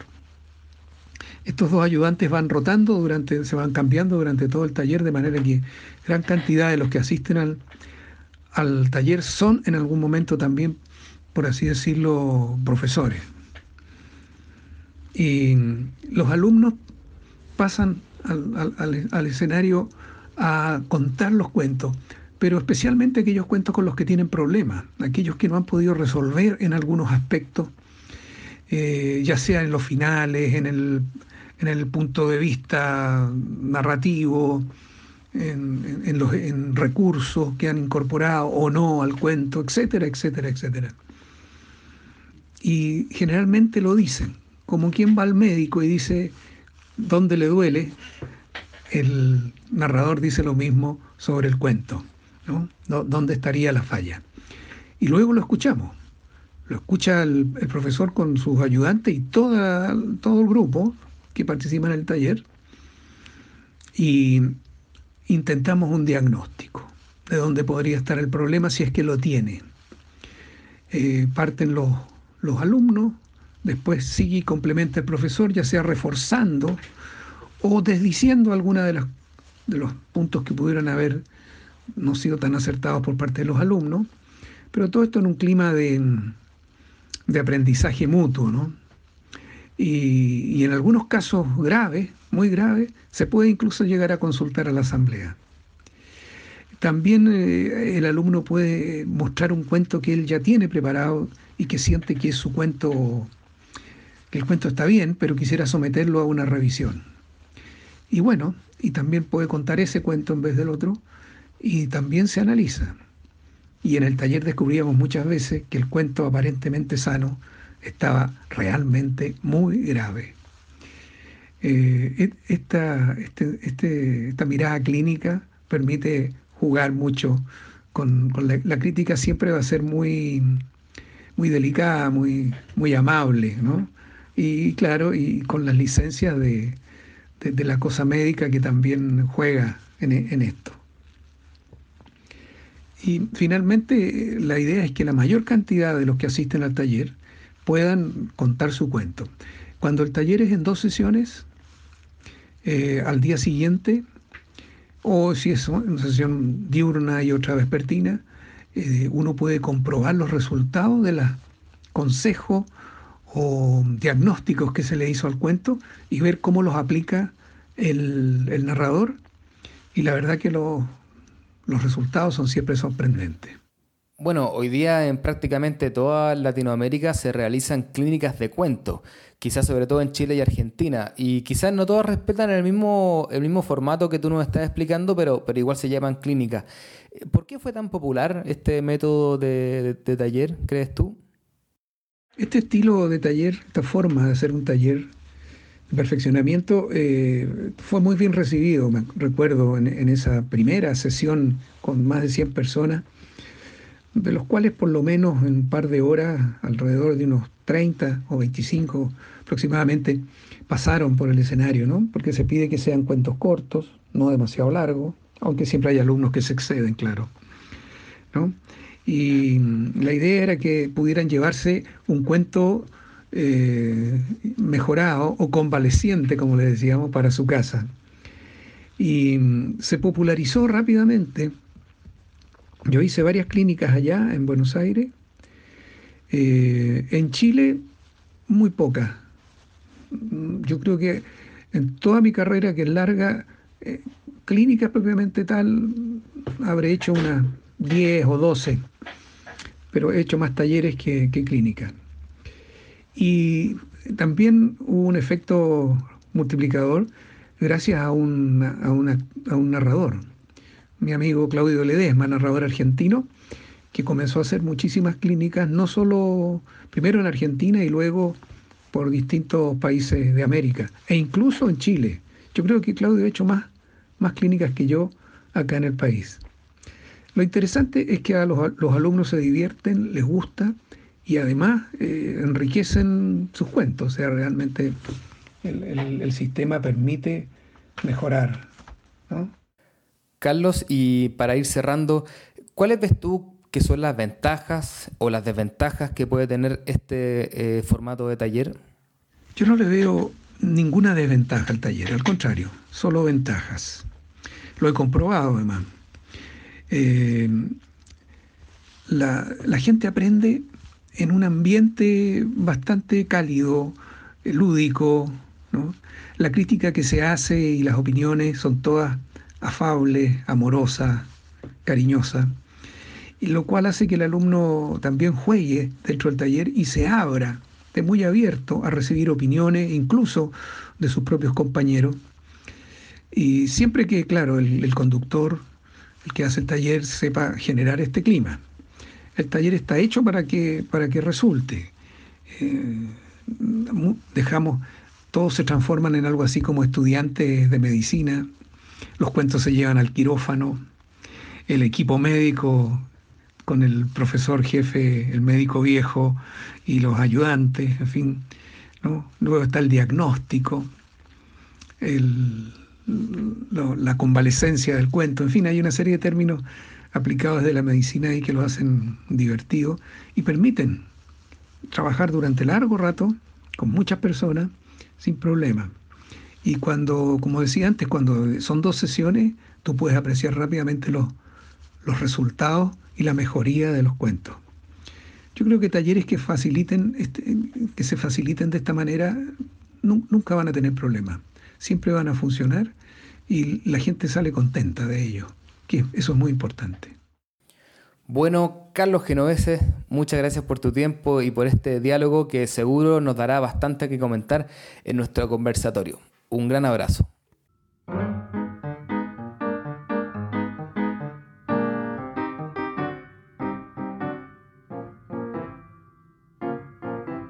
Ahí estaba entonces esta conversación por audios con, Carlos Genovese.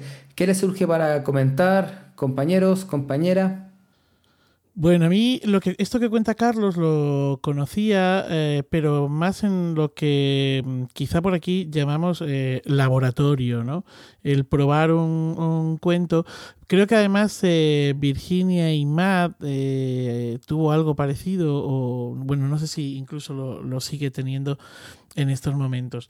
Me parece que, mm, bueno, que, esto que, dice Carlos, pues que está muy bien, pero sí que le veo ahí esos problemas. Bueno, lo primero es el tema este del número, ¿no? De, de eh, dice eh, que fue una necesidad eh, el, inventar o el crear o el, armar de alguna manera esta clínica de los, de los cuentos, ¿no? porque tenía 100 personas. Bueno, a mí me parece una barbaridad porque intentar profundizar ahí pues debe de ser algo bastante complicado, bastante difícil. Por otro lado, creo que en esto que él propone, por mucho que, haya dos ayudantes, que eh, le pongamos un vocabulario específico, eh, etcétera, etcétera, ¿no? Como los cuidados intensivos, bueno, ese tipo de cosas vinculadas con la medicina. Eh, jo, me parece que es muy arriesgado en cuanto a la cuestión de la crítica, ¿no? porque, bueno, por mucho que puedan ser, entiendo que los que participan en el laboratorio son gente ya que está contando, porque si no, igual no necesitan el, el no se han planteado el, el, poder meterle mano a un cuento de otra manera, ¿no?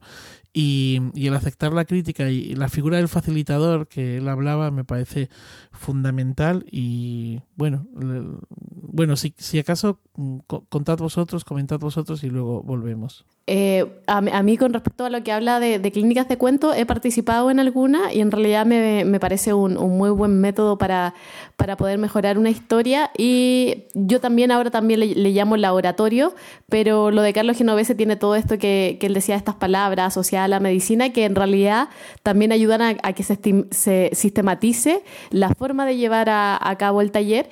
Y a mí me gusta mucho porque si uno va donde un maestro, como en esta relación maestro-discípulo, uno se lleva la perspectiva de una persona. Sin embargo, lo que puede pasar en una clínica de cuento es que la persona que lo está guiando te da sus comentarios, pero uno también se lleva muchas, múltiples miradas de los distintos participantes, que es lo más parecido a lo que uno puede tener en una función de cuentos, porque uno no le cuenta un cuento a una persona, sino que uno se para ante una audiencia, entonces aparecen muchas perspectivas. Y me gusta que tenga una sistematización del taller en donde como uno pueda sacar conclusiones, pero también abarcando esta, estas diferentes miradas.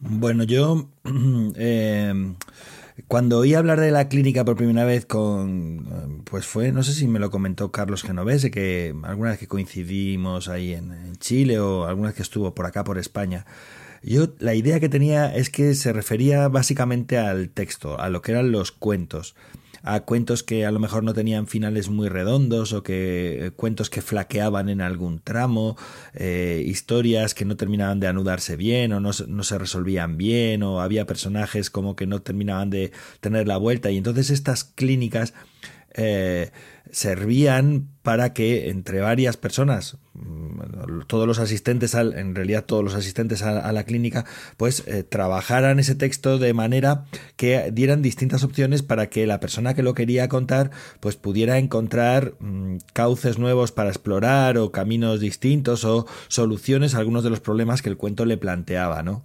Eh, esta era la idea que yo tenía con respecto a las clínicas. Eh, luego, por otro lado, existen esa especie de laboratorios que yo también es, que creo que resulta todo un poco confuso.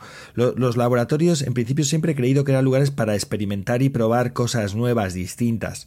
Eh, eh, y luego, por otro lado, estaban los, lo, que son los cursos prácticos, en los que se trata de contar e ir recibiendo un poco la, crítica del grupo, eh, no solamente del texto, sino de tu forma de narrar, de contar, del grupo y de la persona que lo coordina. ¿no? Para mí, como que son tres espacios distintos. No sé si, si me he explicado. Eh, no, no, sé qué pensáis. Entonces yo, yo cuando, cuando eh, oí hablar de las clínicas con Carlos, a mí lo que me contó en aquel entonces, hace muchos años, y, lo que yo percibí aquí, porque me parece recordar que, que de hecho vino en, en, una ocasión al Maratón de Cuentos de, Guadalajara, me parece recordar, ahora tendría que, que, comprobarlo para confirmarlo.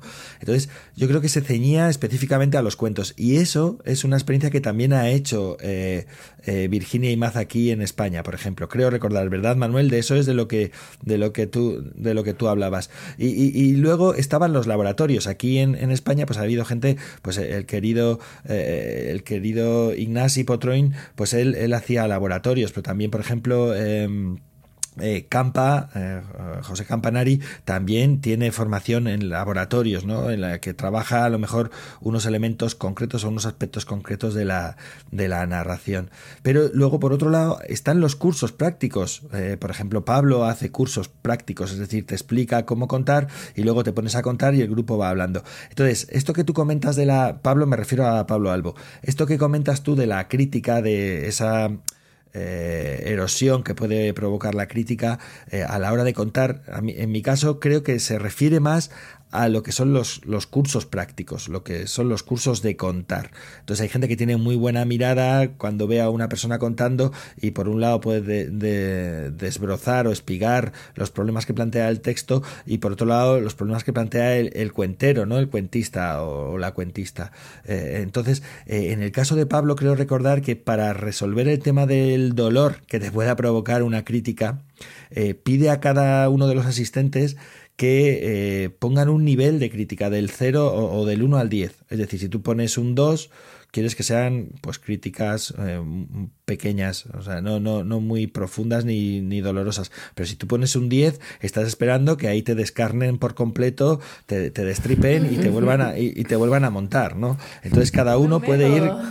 Sí, sí, cada, sí, cada uno puede ir cambiando, subir o bajar ese nivel de crítica en función de lo que está dispuesto a soportar, ¿no? O, aguantar o a resistir o lo que sea, porque al fin y al cabo es un trabajo muy propio el de contar un cuento. Tú has elegido un cuento, has preparado un cuento, te pones a contar y, es algo también muy íntimo, muy, muy tuyo y puede resultar doloroso. La crítica a veces es dolorosa.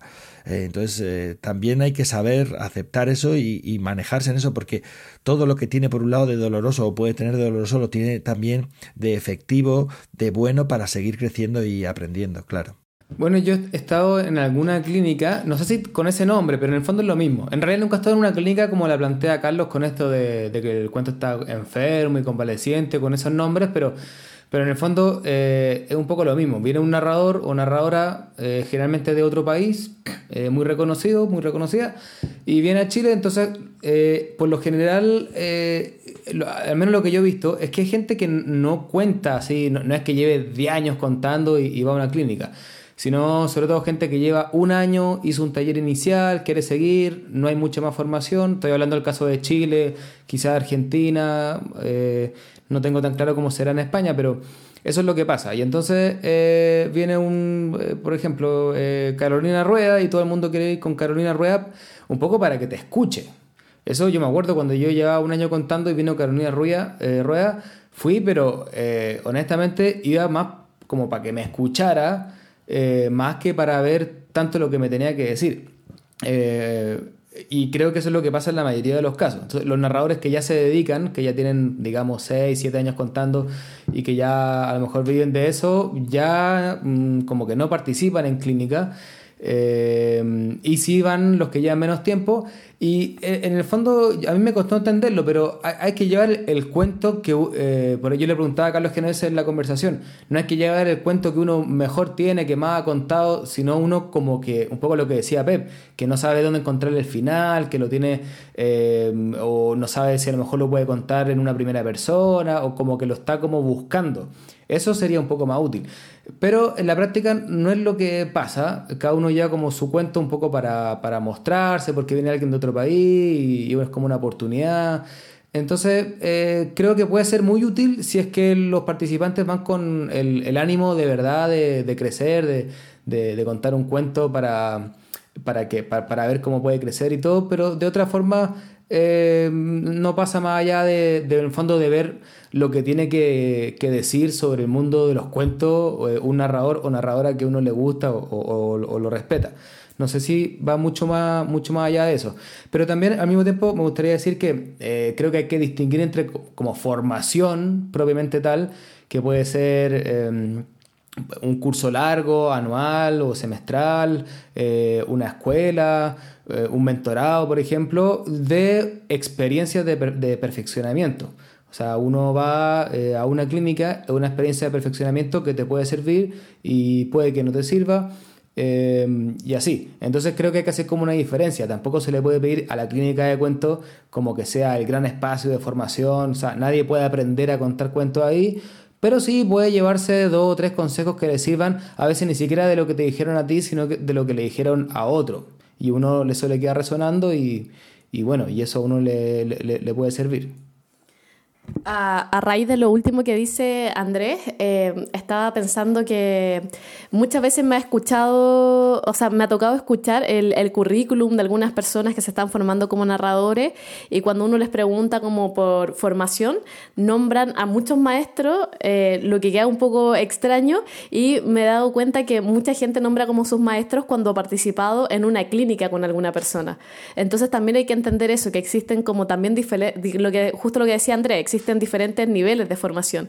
Entonces es distinto hacer un taller de, no sé, 10 sesiones con alguien en donde uno ya se junta una vez por semana o una vez por mes, a ir solo a una clínica en donde como que también es una perspectiva más, más superficial. Me parece que es distinto considerar como maestro, como formador a esa persona.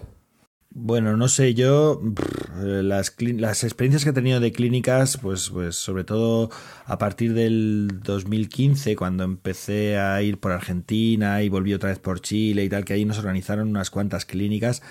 Eh, eh, nos organizaron, digo, eh, precisamente con Carolina Rueda, íbamos los dos y a mí me pareció me parecía una cosa muy difícil de hacer muy difícil porque la gente sí que había gente Andrés no solamente que viniera a mostrar su trabajo sino que venía para para para que tú pudieras mm, eh, no solo ver sino eh, recomendar maneras de mejorar eso que estaban haciendo y a veces, insisto, es doloroso. ¿eh? Yo recuerdo que, que concretamente con Carolina nosotros nos repartíamos mm, las tareas, estábamos los dos ahí, parecíamos el tribunal del Hades, ahí los dos sentados viendo con... Claro, es que era una, una sensación también mm, incluso dura para nosotros y y recuerdo que yo le decía, mira, yo me voy a encargar de los textos, eh, de lo que son los cuentos, y, tú te encargas de lo escénico, que, también manejas muy bien.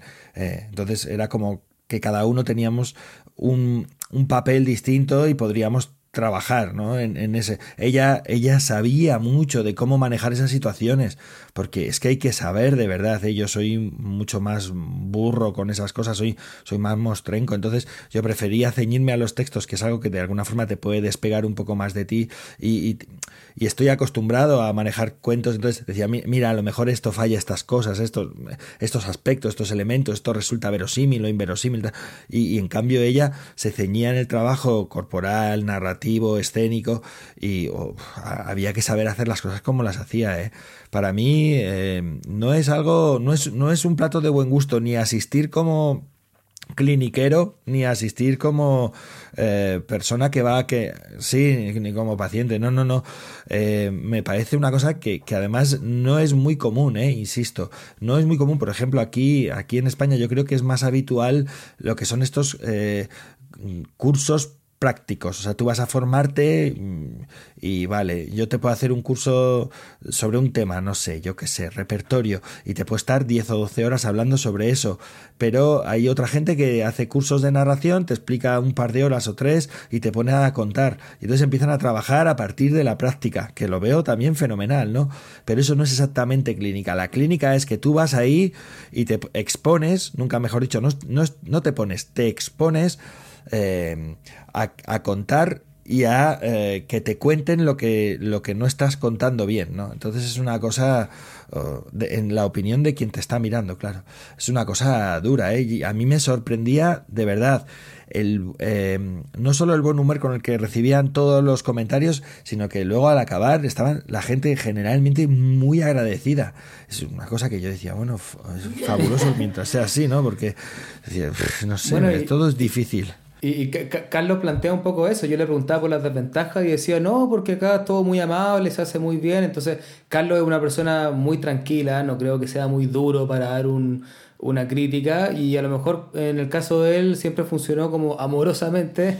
Eh, y habrá que ver si eso funciona con, eh, con la mejora de los cuentos, pero. Eh, bueno, como creo que lo que dices tú un poco, puede depender también de quién, de quién sea el, el médico a cargo. Claro, sí, imagínate. No, no, no. Estoy completamente de acuerdo. Claro, bueno, es un tipo de formación más, es un tipo de formación más. Y a mí la única duda que me queda en ese sentido es eh, eh, si es una formación para gente que está empezando o si una persona eh, que lleva ya tiempo, bueno, pues acude a ese tipo de, de cursos, ¿no? Estaba pensando ahora que en ocasiones sí que con algún cuento que llevas así rolando tiempo y demás, pues he, preguntado, hemos preguntado Carmen y yo a alguien, ¿no? Oye, esto no terminamos de tenerlo aquí engrasado, ¿cómo lo ves? ¿Cómo? Eh, no, es, no es una clínica en ese sentido, pero es acudir a, al doctor privado. No, es que, claro, ver a o sea, alguien que te puede ver y, y te puede anotar, comentar con esa, esa mirada externa yo creo que es utilísimo y que es necesario también, ¿no? El problema es el grupo, claro, es, mucho más fácil en una consulta privada, como comentas. Claro, absolutamente. Recuerdo que nosotros ahora estuvimos con Nicole el año pasado en Dididit, en Barcelona, y, Marta nos hizo muchos comentarios con Carolina, justamente, que fue de público, eh, y fue como una clínica privada, y fue muy útil, o sea, eh, fue solamente por buena onda, digamos. Eh, entonces sí sirve que alguien vea tu trabajo, pero claro, Marta ya lo había visto tres veces, era un trabajo muy reciente y todo lo que nos dijo fue muy positivo. Eh, así que bueno, seguro que, que, todo suma, ¿no? que todo puede, eh, todo puede ayudar a, quien está contando, lleve poco o mucho tiempo. no sé si quieres comentar algo más o ya vamos pasando a nuestro bloque de tradición, ¿les parece? Adelante, sí. Todo bien, todo bien. Vamos allá entonces, porque eh, este, bueno, este tema de la formación, y lo hemos tocado varias veces acá en Iberoamérica de Cuento, siempre da mucho que hablar, pero vamos a continuar porque eh, vamos al rincón de la tradición, como les decía, y para este capítulo, Nicole entrevistó a la narradora oral mapuche, del pueblo mapuche, que, que está en Chile, en Argentina, el pueblo araucano también conocido, y ella se llama Mónica Cañulev.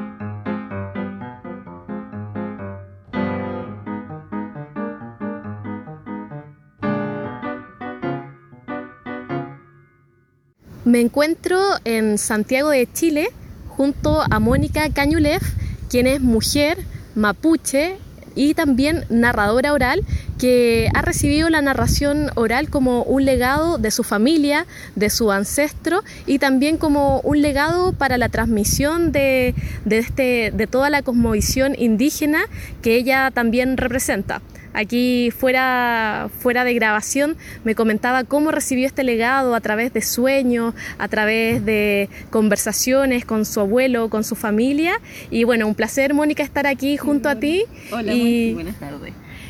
Y bueno, te quería preguntar, ¿por qué crees tú que es importante la tradición oral indígena? ¿Por qué es importante preservarla, tanto en las comunidades indígenas en general y sobre todo en tu pueblo, en el pueblo mapuche? Bueno, la tradición oral es súper importante porque la propia cultura se basa en la, oralidad. O sea, la oralidad es como la base principal de, que tenemos como cultura mapuche. Siempre el tema del hablar, el conversar, el nutran, el tagún, el ngulán, siempre se ha estado dando en la familia, a través del consejo, a través de la transmisión de, de la cosmovisión, a través de la historia que se va contando eh, todos los días, eh, paso a paso, en reiteradas ocasiones, se cuentan distintas historias. Y eso permite que la cultura se mantenga viva y que sea tan fuerte también. ¿Le, puedes contar un poquito aquí, eh, porque ocupaste algunos términos en Mapudungún, el Nutram, por ejemplo, qué son esas ceremonias, qué significan? Claro, el Nutram es como la conversación, pero concienzuda, donde tú tomas conciencia de lo que se está hablando pero en profundidad y donde tú eh, mm, conversas con el otro, que normalmente son los mayores, y ellos te van entregando esta, esta información, esta tradición, eh, la cosmovisión, la historia, eh, cómo eran las cosas antes, qué se hacía, por qué se hacía, y todo ese nivel de detalle en un ambiente de tranquilidad, de recogimiento, como de paciencia, de mucha paciencia y de mucha entrega también. Eh, por ejemplo, el, Nutram, que es, como una conversación, pero muy entregada. ¿no? Eso hoy en día en la ciudad es súper complejo. El Nulan es el consejo, literalmente, cuando tú, eh, los mayores te entregan consejos, decir, no, mire, usted no puede hacer esto porque tiene que hacerlo de esta forma, porque nosotros somos personas y nosotros estamos insertos eh, en este espacio, entre, lo, entre la naturaleza y, donde uno también ve otras cosas como más pragmáticas, pero que son necesarias y que en algún minuto se conjugan con toda la tradición, con toda la mística, con esta conmovisión que es más compleja de repente de entender desde lo occidental. Bueno, tú explicabas, Mónica, que la tradición oral es fundamental para el pueblo mapuche porque se ha transmitido todo de generación en generación de forma oral. Sin embargo, en un momento también hubo recopiladores, folcloristas, investigadores que tomaron muchos de sus relatos y lo pasaron al papel, a la escritura, para difundirlo de otra manera. Eso ayudó para la difusión, para que se conociera, pero me imagino que también hubo cambios. ¿Qué, opinas tú de, que, de los relatos mapuches que fueron recopilados y que que, quizás no, no, no, mantienen la esencia misma que, que, ustedes tenían cuando era solo oral. Claro, en realidad cuando uno toma un libro, eh, el relato eh, es una arma de doble filo en, una, en, el, en el puño de alguien que no lleva la cultura en sí misma. ¿Por qué? Porque él ve desde su prisma, desde su cultura, del trasfondo, ya sea ideológico, cultural, e incluso religioso, eh, ve los relatos y los interpreta de acuerdo a esa información que tiene desde su cultura, desde su visión. Entonces, eh, normalmente lo que vemos nosotros, y que esa es como la misión de nosotros, es eh, traer de vuelta los relatos a su origen, en el sentido de que obedecen a un contexto, que es el contexto natural, de una cosmovisión, eh, desde las propias culturas eh, de, Latinoamérica y en el caso de nosotros mapuche. Entonces, el ver eh, los, relatos desde otro prisma siempre hace que se pierdan elementos y que se tergiverse un poco la cultura y se vea a veces hasta peyorativamente algunas cosas. Entonces, ahí estamos en ese trabajo nosotros un poco de de un poco reconducir los relatos a lo que debiera ser. Ahora, ¿qué necesitamos nosotros? Que la gente aprenda de nuestras culturas, para que cuando escuche un relato, aunque sea tergiversado, eh, él lo pueda reinterpretar y lo pueda reconducir. Pero para eso necesitamos que la educación en Chile sea más democrática, sea más inclusiva, que la interculturalidad sea una realidad para todos, para, para cada persona que, que, que estudia en este país. Y de esa forma va a poder entender un relato indígena. Sí, yo, yo, te lo pregunto justamente porque me ha tocado escuchar comentarios de gente que ha leído, por ejemplo, relatos mapuche y me dicen, ah, pero esos relatos son muy raros, como muy extraños, no se entienden, a veces aparecen como espíritus o, o animales que transmutan, como fuerza. Entonces la gente casi lo ve como algo psicodélico los relatos, pero en realidad es solo porque uno si no conoce esa como visión a fondo, como que uno solo hace una lectura superficial. Entonces me imagino que me, me hace mucho sentido lo que tú dices, que para comprender un, relato de un pueblo originario, uno tiene que entender su cultura y bueno, educarse con respecto a eso. Y con respecto a lo mismo, eh, nosotros como los narradores orales que no somos indígenas y que nos gustaría, por ejemplo, acercar estos relatos para que lo, lo, los niños y los jóvenes puedan entender mejor esta cultura, eh, ¿cómo debemos hacerlo? Para no faltarle el respeto a ustedes? Como, ¿Cuál tú crees que debe ser la forma de pedir los relatos? O, o, si a lo mejor te parece mal que gente que no es indígena cuente relatos indígenas. Me gustaría conocer tu opinión. Bueno, voy a dar dos visiones. Una que es de las comunidades, que obviamente las comunidades eh, no quieren eh, muchas veces que, los relatos sean contados por terceros, porque debemos ser nosotros mismos que contemos nuestra historia y que seamos nosotros mismos también que contemos los cuentos, los relatos, los piam, eh, eh, para poder respetar y para reivindicar también quiénes somos nosotros. Porque, o sea, si estamos acá, eh, no necesitan otros intermediarios. O sea, estamos acá, véannos y escúchennos. Ese es por una parte como el discurso de las comunidades. Pero por otra parte también está un tema legal que últimamente eh, se ha encontrado en Chile, que, que, fue modificado, que fue actualizado de cierta manera en relación al convenio 169, que es el instrumento internacional que, que un poco viene a ampliar el tema de los derechos indígenas eh, en los países. Y eh, Chile se adaptó también en ese sentido cuando se crea el Ministerio de las Culturas, el Arte y el Patrimonio. Entonces, eh, la exigencia que supuestamente ahora se hace es que para que un tercero pueda eh, acceder a la cultura indígena tiene que tener autorización formal de esta, ¿ya? Y en el caso específico, ¿qué es lo que se autoriza? Eso en lo formal. Pero las comunidades igual siempre están, quieren contar ellos, ellos quieren mm. ser protagonistas. Y yo creo que eso es súper importante porque eh, nosotros somos capaces también de, de contar nuestra propia historia y eh, yo creo que nos deben dar esos espacios también para hacerlo. Y, y, no necesitamos intermediarios. Ahora también es importante que toda la gente aprenda y entienda nuestra cultura. Pero, y si en algún espacio X a lo mejor necesitan esa autorización, bien. Pero ojalá que no se dé que finalmente, eh, así como se secuestra eh, se extractiviza los recursos naturales, se ha extractivizado un montón de cosas, desde las tierras, las aguas, los bosques, eh, desde el oro de cuando llegaron eh, recién los colonizadores, que eso se deje de hacer y que en el fondo las comunidades sean las primeras personas llamadas a hacer este ejercicio, no tercero. Eso es lo que toda la gente espera y eso a veces no ocurre.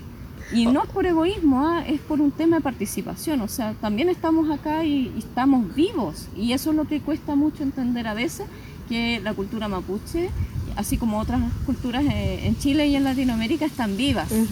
y, y, es necesario que esté ese espacio.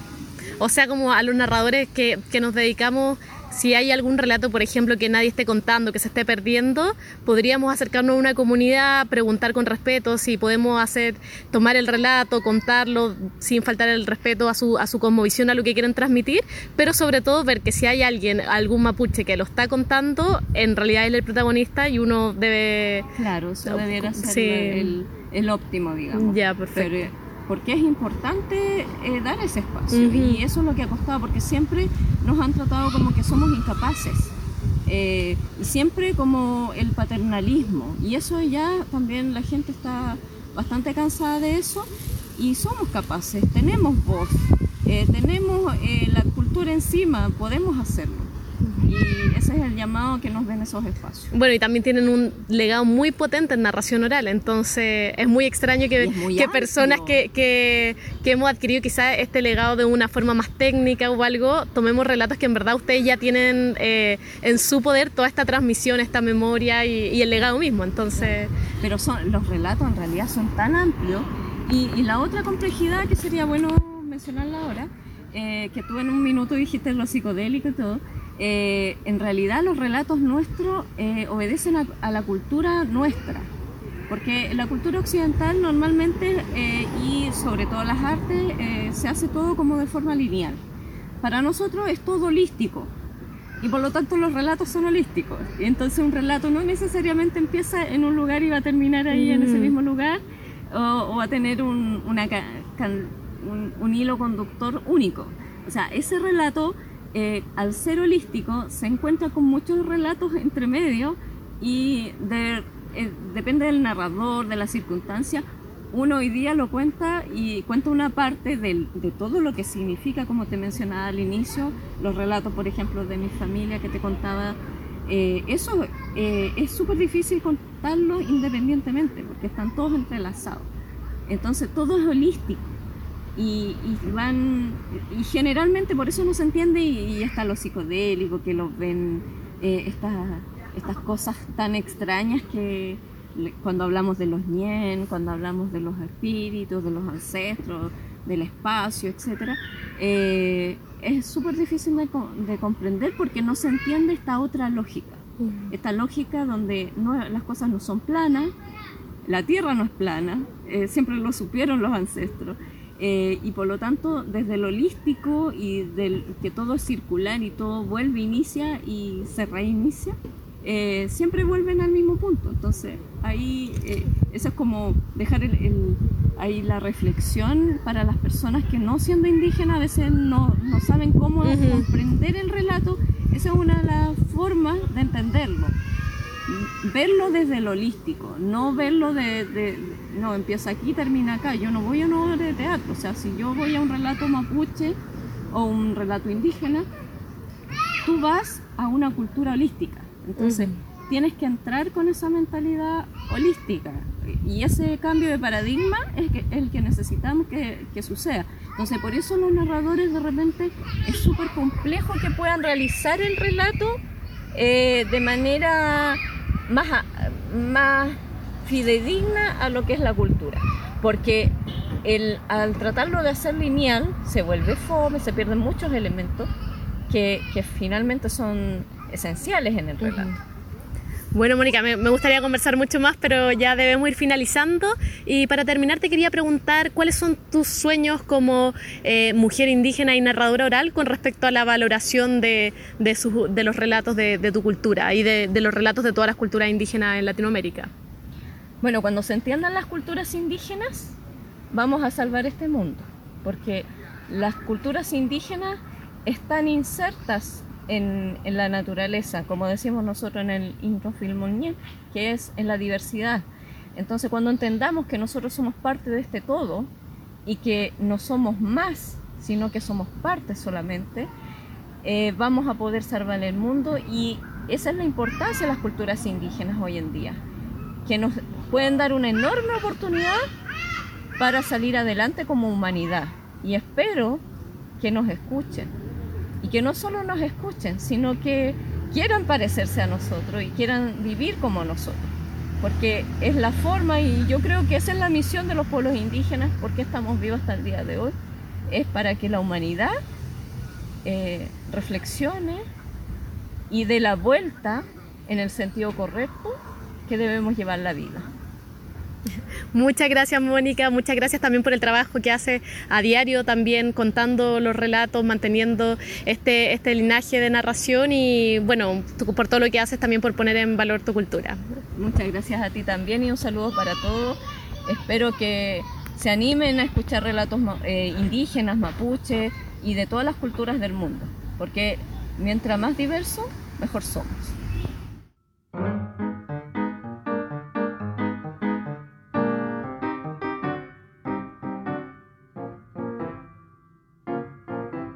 Ahí estaba entonces la conversación entre Nicole y Mónica. ¿Algo que comentar?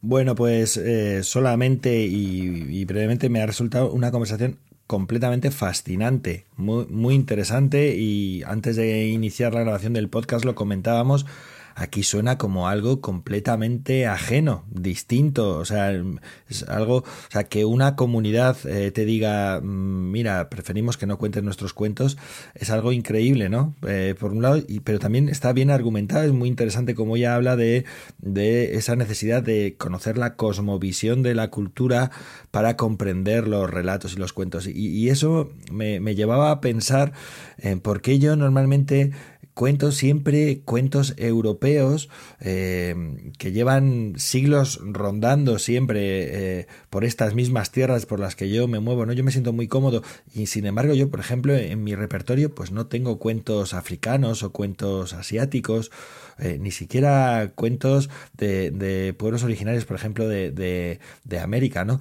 Entonces es, es una cosa bien interesante porque yo me siento muy cómodo con esos cuentos que se amoldan o, que encaja muy bien en mi forma de ver el mundo y, me siento eh, muy reflejado e identificado con esos textos, ¿no? Entonces, eh, de alguna manera, eh, esta narradora, Mónica Cañulev, pues está hablando precisamente de eso, ¿no? Lo que pasa que, claro, lo habla desde una perspectiva que es muy interesante, eso de que tú tengas que andar pidiendo permiso, ¿no? Es, un, es, bien, bien interesante, sí.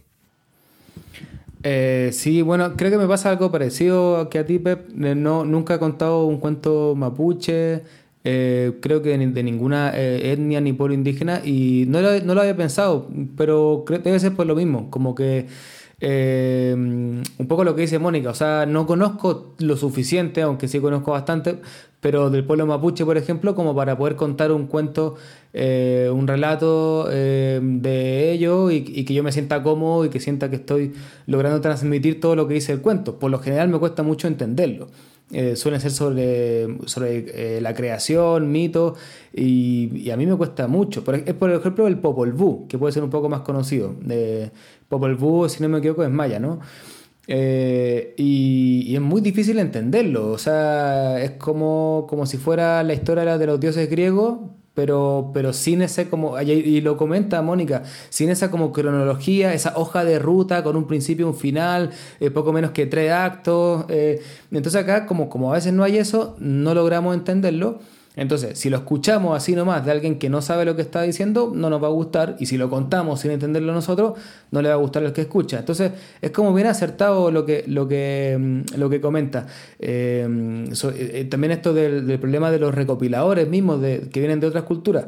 Si, si no logran comprender bien el relato, eh, no, no van a poder como transmitirlo bien tampoco. Es un tema eh, delicado y, muy interesante. estoy contento de que Mónica haya, participado en esta conversación con, con Nicole.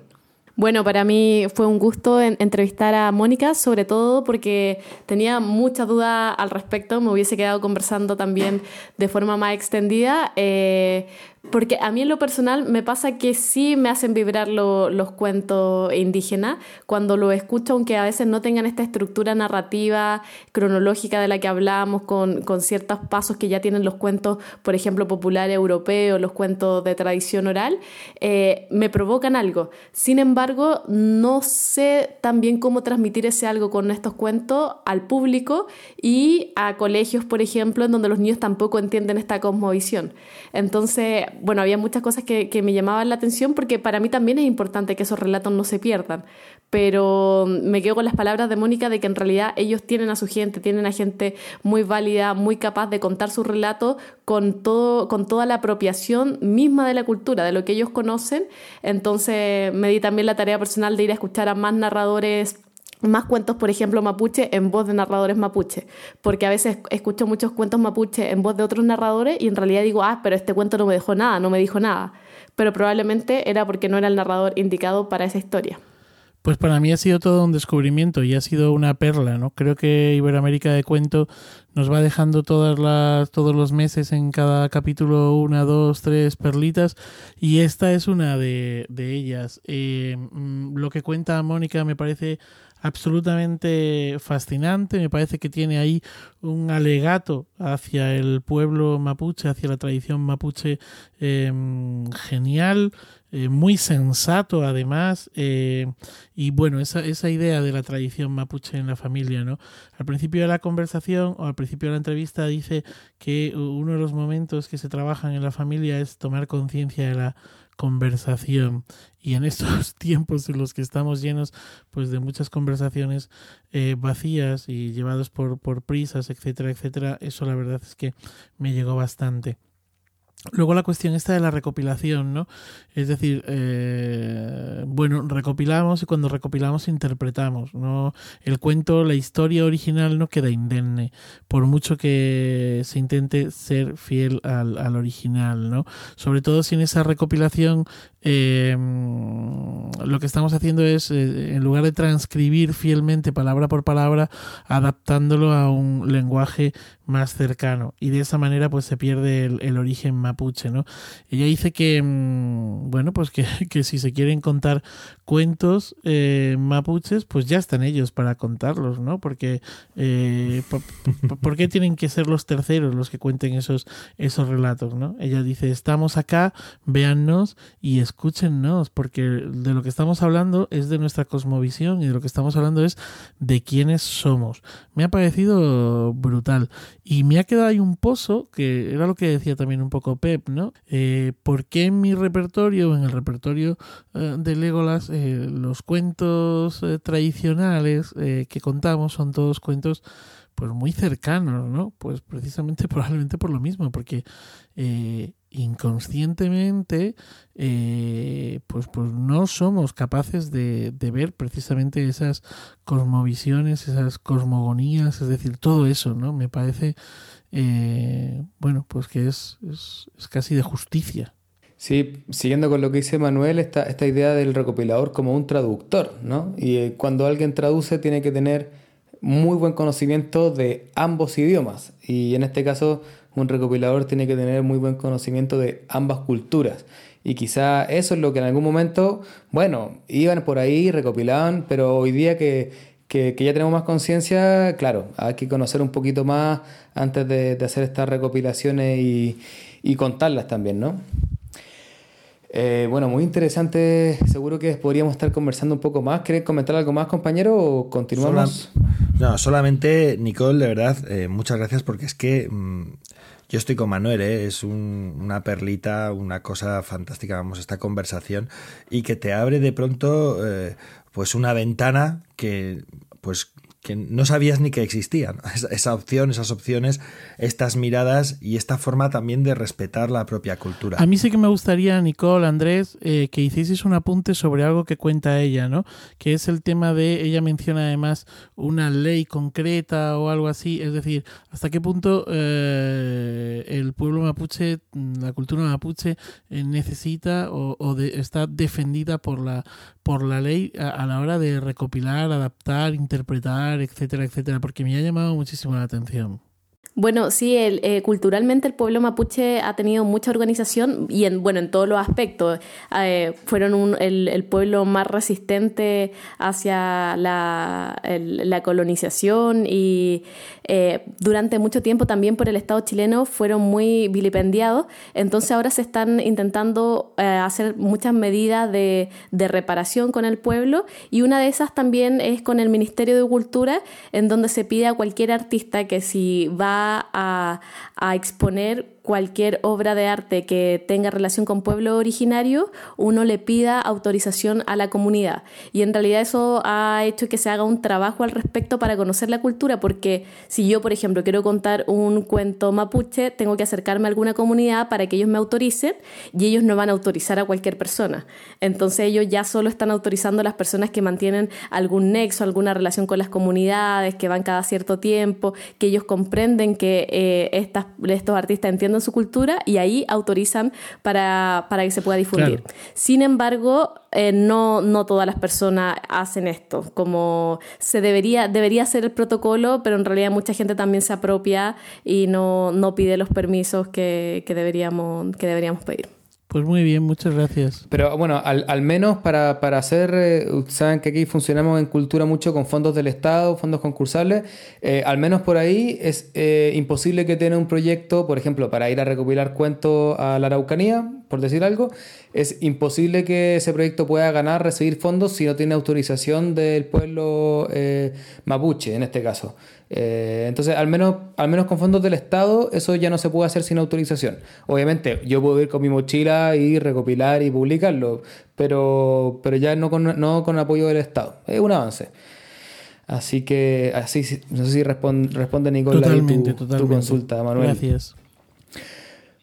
Bueno, y para ir ya finalizando este capítulo, vamos con la agenda, que nos va a permitir conocer qué va a pasar en marzo con los cuentos en Iberoamérica.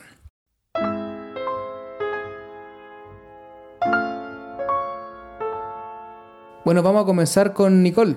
¿Qué nos traes, Nicole? Bueno, yo justamente como estamos en marzo, en, el mes de la mujer, en un mes en donde se conmemora a todas las mujeres, les traigo eh, información con respecto al primer Festival Internacional de Narradoras Orales Mujeres como Voz, que se realizará en pie de cuesta Santander del 29 al 31 de marzo. Entonces, para, para que se enteren un poco más al respecto, les dejo con un audio de Lady Galvez, una de, de las productoras del festival, y los invito a escucharlo. Muy buenos días, Nicole. Qué rico saludarte, saludar a las personas que nos escuchan por este medio. Quiero agradecerte de antemano la oportunidad que nos das de poder contar por aquí acerca de nuestro festival. Nuestro festival es una propuesta que nace desde el colectivo Mujeres como Vos, que está buscando espacios donde la palabra de la mujer sea protagonista. Nuestro festival se llevará a cabo del 28 al 31 de marzo y estaremos haciendo impacto en diferentes zonas, en parques, en colegios, en las plazas de mercado. La idea es que las palabras de nuestras mujeres, tanto las narradoras que vienen representando a la parte internacional como las narradoras nacionales, llegue a muchas, muchas, muchas personas. Hacernos visibles es lo que nos interesa, que nos escuchen, que se llenen esos corazones y esas mentes de magia, esa magia que nosotros transmitimos a través de la palabra. Contarte que este año eh, nuestra nómina va a tener una narradora argentina, una narradora chilena y cinco narradoras nacionales. Y dentro de este grupo tenemos dos niñas que hacen parte del semillero de Mujeres como Vos. Eh, estas niñas eh, representan una al municipio de Piecuesta y otra al municipio de Bucaramanga y esperamos eh, esto siga creciendo.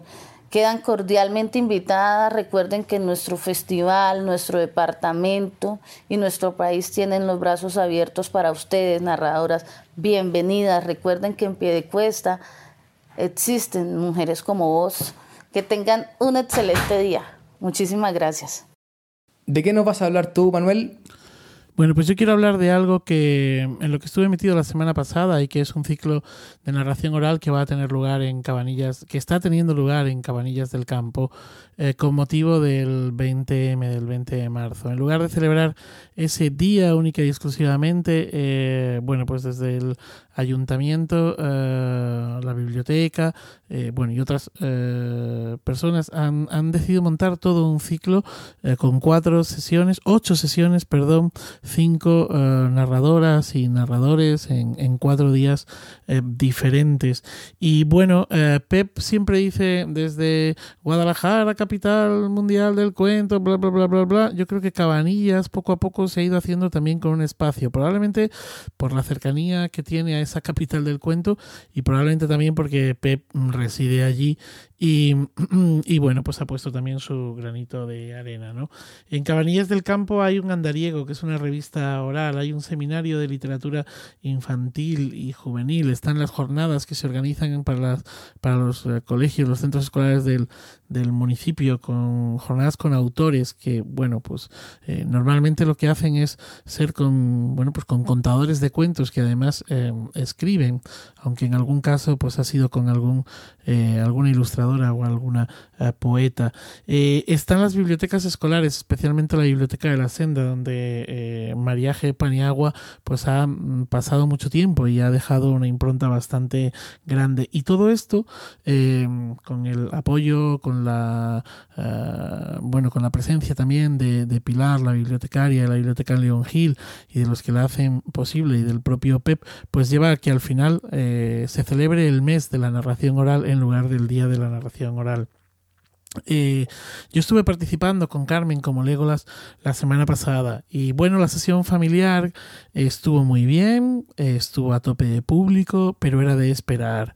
Mientras que la sesión de adultos, que bueno, pues que tampoco las perspectivas eh, eran grandes, eh, bueno, estuvo a reventar.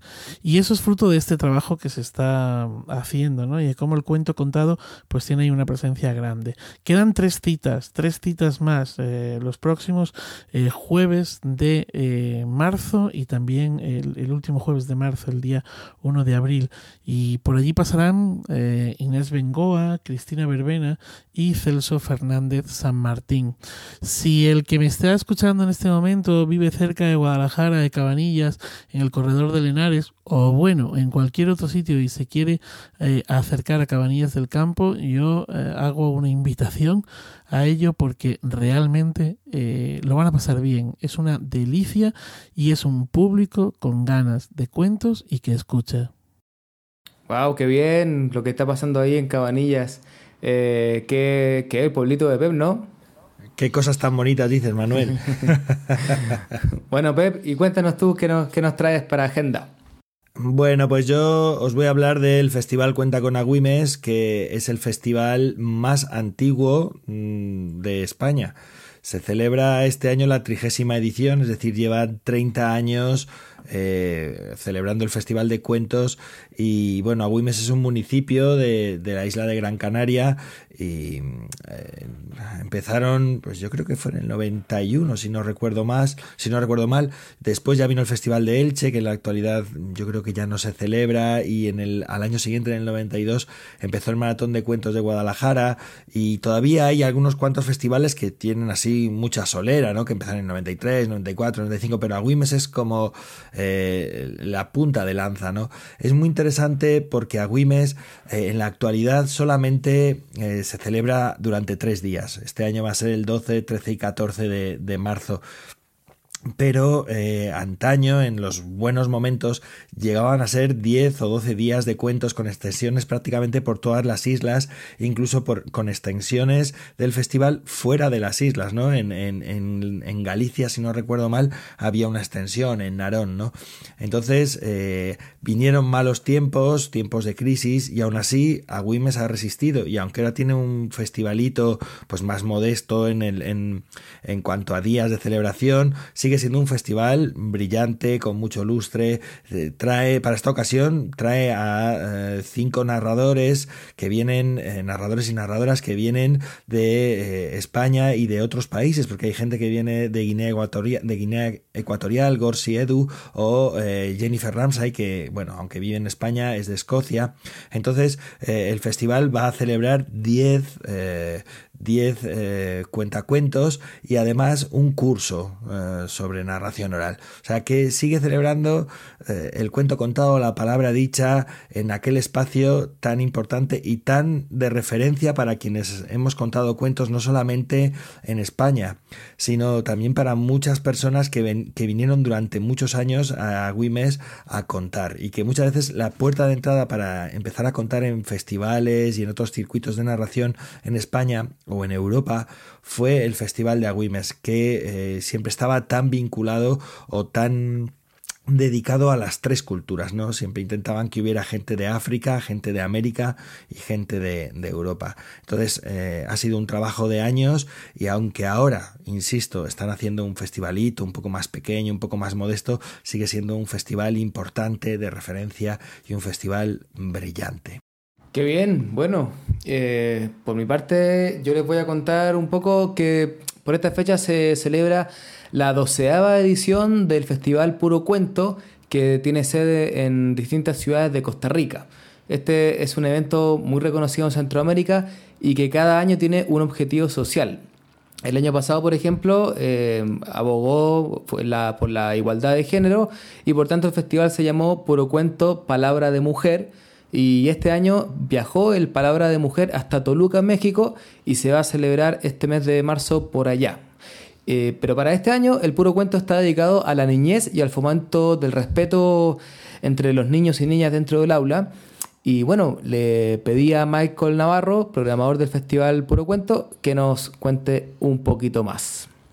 Muy buenos días, tengan toda la audiencia de Iberoamérica de Cuento. Es para mí un placer saludarlos y eh, pues anunciarles que el viernes 13 de marzo comienza el Festival Internacional Puro Cuento, dedicado a la niñez y a la adolescencia en San José y el Caribe de Costa Rica.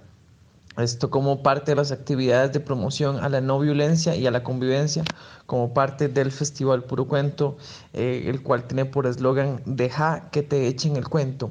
El festival traerá internacionales de Nicaragua, España, Colombia, Argentina y México, eh, que realizarán espectáculos en centros educativos, eh, espacios al aire libre, teatros, casas culturales y restaurantes, entre otros lugares. Em, toda nuestra información la pueden encontrar en www.festivalpurocuento.com para más detalles. Ya nos estamos acercando al final del capítulo de hoy y llegamos a las recomendaciones.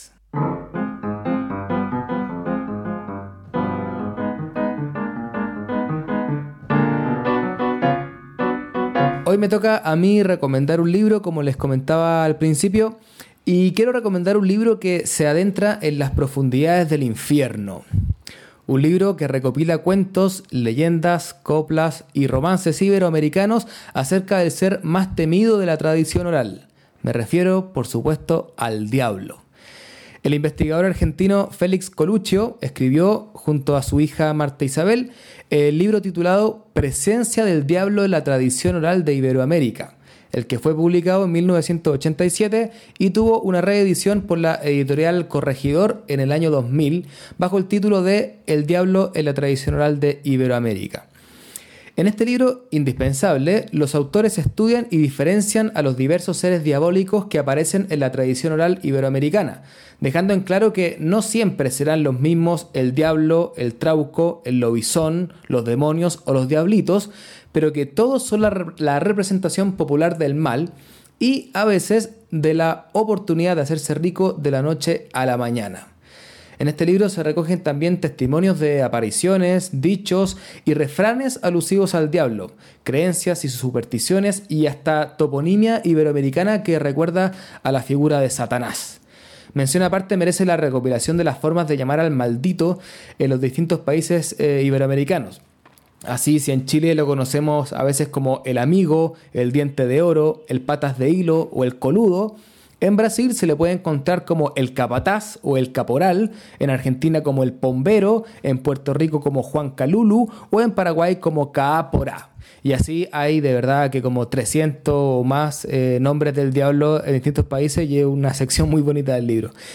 La investigación teórica se complementa maravillosamente con cuentos, porque también tiene cuentos este libro, de todos los países de Iberoamérica, aportando las características locales que cada comunidad ha dado al diablo un buen puñado de historias para rescatar y contar, recogidas directamente de la tradición oral. Pero cuidado a la hora de leerlo, porque si lo haces frente a un espejo a las 12 de la noche, puede que le estés vendiendo tu alma a alguien que te espera al otro lado de la puerta. bueno, esa es la recomendación de hoy de este libro. Y, ahora se asoma J desde los mandos técnicos con la recomendación web. Hola oyentes de Iberoamérica de Cuento. Hoy os traigo a este rincón del podcast un archivo sonoro en el que más de 100 cuenteros, fundamentalmente de México, han grabado audios de casi 200 cuentos. La web donde podéis encontrar todos esos cuentos se llama Fonoteca Mexicana de Cuentacuentos. Y podéis encontrarla en la siguiente enlace que dejaremos en las notas del programa, pero lo digo aquí, ¿vale? www.fonoteca-cuentacuentos.mx. Este archivo se elaboró gracias al apoyo de una beca FONCA, Creadores Escénicos con Trayectoria 2017-2019, que le fue otorgada al narrador Marconio, Marco Antonio Vázquez, quien a lo largo de tres años fue grabando y organizando todos estos materiales. Es bien interesante que las grabaciones estén realizadas a narradores y a narradoras profesionales, no a cuentistas populares, que suele ser lo habitual, por lo que este archivo resulta insólito y un lugar ideal para quienes quieren disfrutar de los cuentos contados, se asomen así a curiosear y a disfrutar de sus cuentos. Hasta el siguiente Iberoamérica de Cuento.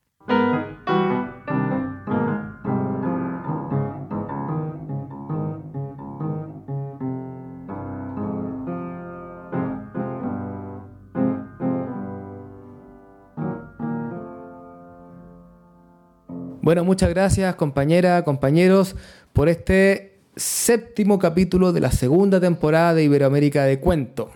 Les dejo la palabra para que nos podamos despedir. Bueno, pues un placer, un placer auténtico, ya lo sabéis, el estar y compartir este ratito de grabación con, con Nicole, contigo Andrés y por supuesto con Pep, una maravilla. Y nada, un beso fuerte desde Alcalá de Henares, patria de Cervantes y eh, patrimonio de la humanidad. Bueno, amigos, amiga, que ya sabéis, yo soy muy, muy fan de los podcasts, así que muy feliz de, haber participado este ratito con vosotros y con muchas ganas ya de, de empezar el próximo. Un abrazo desde Guadalajara, capital mundial del cuento contado. Muchas gracias compañeros por este espacio, como siempre un placer la conversación y también gracias a todos los que nos escuchan que hacen que tengamos aquí un motor para seguir buscando la entrevista y esperamos eh, vernos en una próxima oportunidad, escucharnos más bien. Muchas gracias a, a todos, gracias Manuel, Pep, gracias Nicole. Y a quienes nos escuchan les recordamos que esto es Iberoamérica de Cuento, un podcast mensual dedicado al mundo de la narración oral en Iberoamérica, realizado por Pep Bruno desde Guadalajara España, no, no, no va a haber ningún eh, grito. Eh, Como lo acabo de decir, puedo, decir ¡Yuhu! Manuel Castaño, de Legolas Colectivo Escénico, desde Alcalá de Henares. Nicole Castillo, de la compañía La Matriosca. Eh, y yo, Andrés Montero, que les hablamos desde Santiago de Chile. También les recordamos que Iberoamérica de Cuentos forma parte de la red de podcast de Milcar FM y que pueden consultar y comentar todos nuestros contenidos en las plataformas más importantes de podcast y en emilcar.fm barra de cuento, donde tienen acceso a nuestras cuentas en Twitter y en Facebook. Y no se olviden que la sección Historias de Cuento la hacen ustedes. Queremos que nos cuenten a través de audios cualquier experiencia que les haya sucedido contando, escuchando, escribiendo cuentos. Esperamos que nos puedan mandar un audio a nuestro correo ibdcuento.gmail.com o si prefieren nos envían un WhatsApp, ¿verdad? Porque la cosa es que llegue el cuento, la anécdota. Eh, así que pueden buscarnos por Facebook y, Twitter y ya lo podemos coordinar. Gracias por estar ahí, por escucharnos y por hacernos llegar sus comentarios. Gracias Jota también por tu labor indispensable. Gracias Joan por la música de todos los programas. Gracias a ustedes por escucharnos y acompañarnos. Y para cerrar el programa, como prometimos al principio, les dejamos con otro romance en voz de Victoria Gullón. Manuel, para los que todavía no escuchan el último capítulo, el de febrero, cuéntanos, ¿quién es Victoria Gullón? Bueno, Victoria Gullón es romancera, contadora de historias y cantadora de romances. Nace en Puebla de Sanabria, Zamora, y su infancia transcurre escuchando cuentos, historias y romances pues de la rica tradición oral zamorana y de la boca de su abuela María, a la que apodaban la Colorá. Entre los años 1972 y 1976 forma parte del grupo de teatro experimental Ramos Carrión de Zamora, dirigido por Felipe Castro, y en el año 1992 comienza estudios de ortofonía, dicción, canto, narración oral, expresión corporal, clown, teatro sensorial. Bueno, paralelamente hace también trabajo de campo para la recogida de cuentos, leyendas y romances, tanto en la provincia de Zamora como en la de Madrid así como trabajo de investigación sobre literatura popular y romancero en la Fundación Menéndez Pidal de Madrid. El cuento que nos presenta para terminar se titula El Oricuerno y tengo que contaros cosas de él porque si no Victoria no me lo va a perdonar. Y es que me contaba Victoria que este fue el primer cuento en el que se atrevió a poner versos hechos por ella misma. El cuento era cuento, no romance, y además a completarlo con nombres y algún detalle para hacerlo un poco más suyo. Apenas llevaba un par de años contando y solo tres romances en su repertorio, así que eh, le puso la música del romance de la doncella guerrera, que era el romance que más cantaba de pequeña saltando a la comba.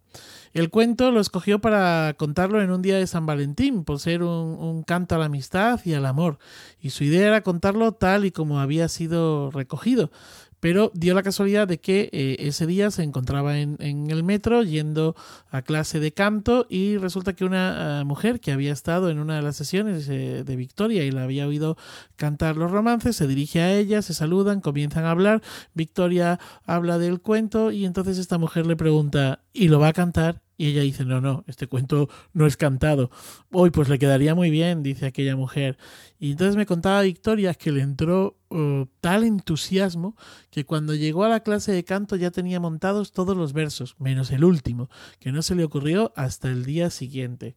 Este cuento, dice Victoria, que mm, fue recogido en Cuenca por Aurelio Espinosa y está recopilado en uno de los, eh, uno de los libros, uno de los recopilatorios, que es Cuentos Populares Españoles. Eh, concretamente ella cita la, edición del Consejo Superior de Investigaciones Científicas. Y más, que lo disfruten. Había una vez una mocita que tenía un novio y los dos se adoraban. Pero en el pueblo donde vivían había otro mozo que también la quería y no hacía sino perseguirla a pesar de los constantes rechazos de ella. Una noche en que estaban los dos enamorados platicando, ella tras la reja de la ventana, vino alguien protegido por las sombras y mató al novio. Ella supo inmediatamente quién había sido. Le entró una indignación, agarró un trabuco y sin pensárselo dos veces salió. Y al dar la vuelta a una esquina se encontró de cara con el asesino. Y sin pensárselo lo mató de un trabucazo. Pero con tan mala fortuna que no solamente mató al pertinaz enamorado, sino también a un amigo que la acompañaba. Así que nuestra mocita, ay, le entró una angustia, volvió a casa, agarró una tilla de ropa y se lanzó al monte a escapar de la justicia. Anduvo durante toda la noche y ya de madrugada se encontró con unos pastores que estaban allí alrededor de una lumbre. A estos pastores les contó lo que le había ocurrido y los pastores decidieron ayudarla. Le dieron ropa de hombre, le cortaron el pelo y así, vestida de hombre, se fue por esos mundos.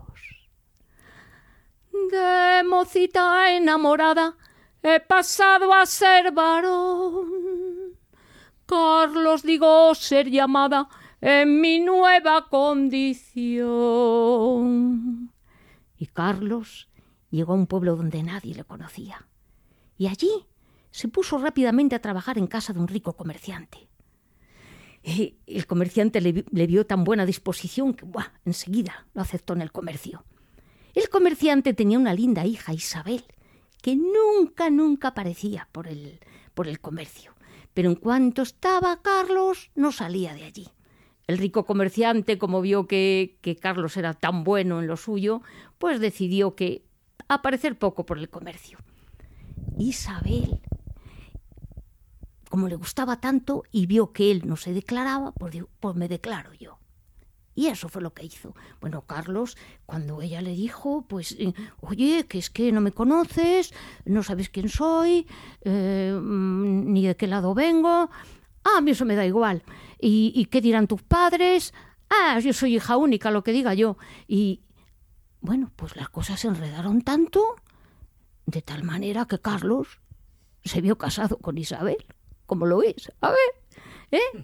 Porque si no... Y bueno, eh, mmm, llegó lo que todos estáis pensando. Oh, la primera noche que iban a pasar juntos. claro, bueno, Isabel estaba encantada, se puso su, su camisoncito, se metió en la cama. Y bueno, Carlos empezó a dar vueltas y vueltas, desesperado por la habitación. Ay, ¿qué hago? ¿Qué hago? Isabel no entendía nada. Pero Carlos, un día como el de hoy, ¿pero qué te pasa? Y Carlos ya no pudo aguantar más, se sentó en el borde de la cama, la miró y le dijo la verdad, que no era un hombre, sino una mujer. Bueno, Isabel le miró con sus grandes ojos y le dijo, no me importa, voy a ayudarte. Seguiremos viviendo como si tú fueras hombre. Casada me vi de golpe, casada y sin remisión. Sin una amiga tan fiel, muerta me vería yo. Pero estamos en un pueblo y la gente, ya sabéis, está pendiente de todos los detalles. Y empezó la gente ya a murmurar, pasaban los meses y no tenían descendencia. ¿Qué pasaba? Y hubo quien incluso se fijó más en detalles y empezó a decir que si parecía que Carlos no era hombre, sino que hasta parecía una mujer. Bueno, el suegro, el rico comerciante, estaba que se salía de sus casillas.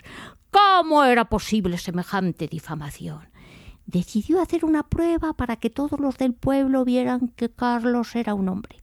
Montó un gran banquete, puso sillas bajas y sillas altas, y pensó él, si Carlos se sienta en la silla más baja es que es mujer, si se sienta en la más alta es que es hombre.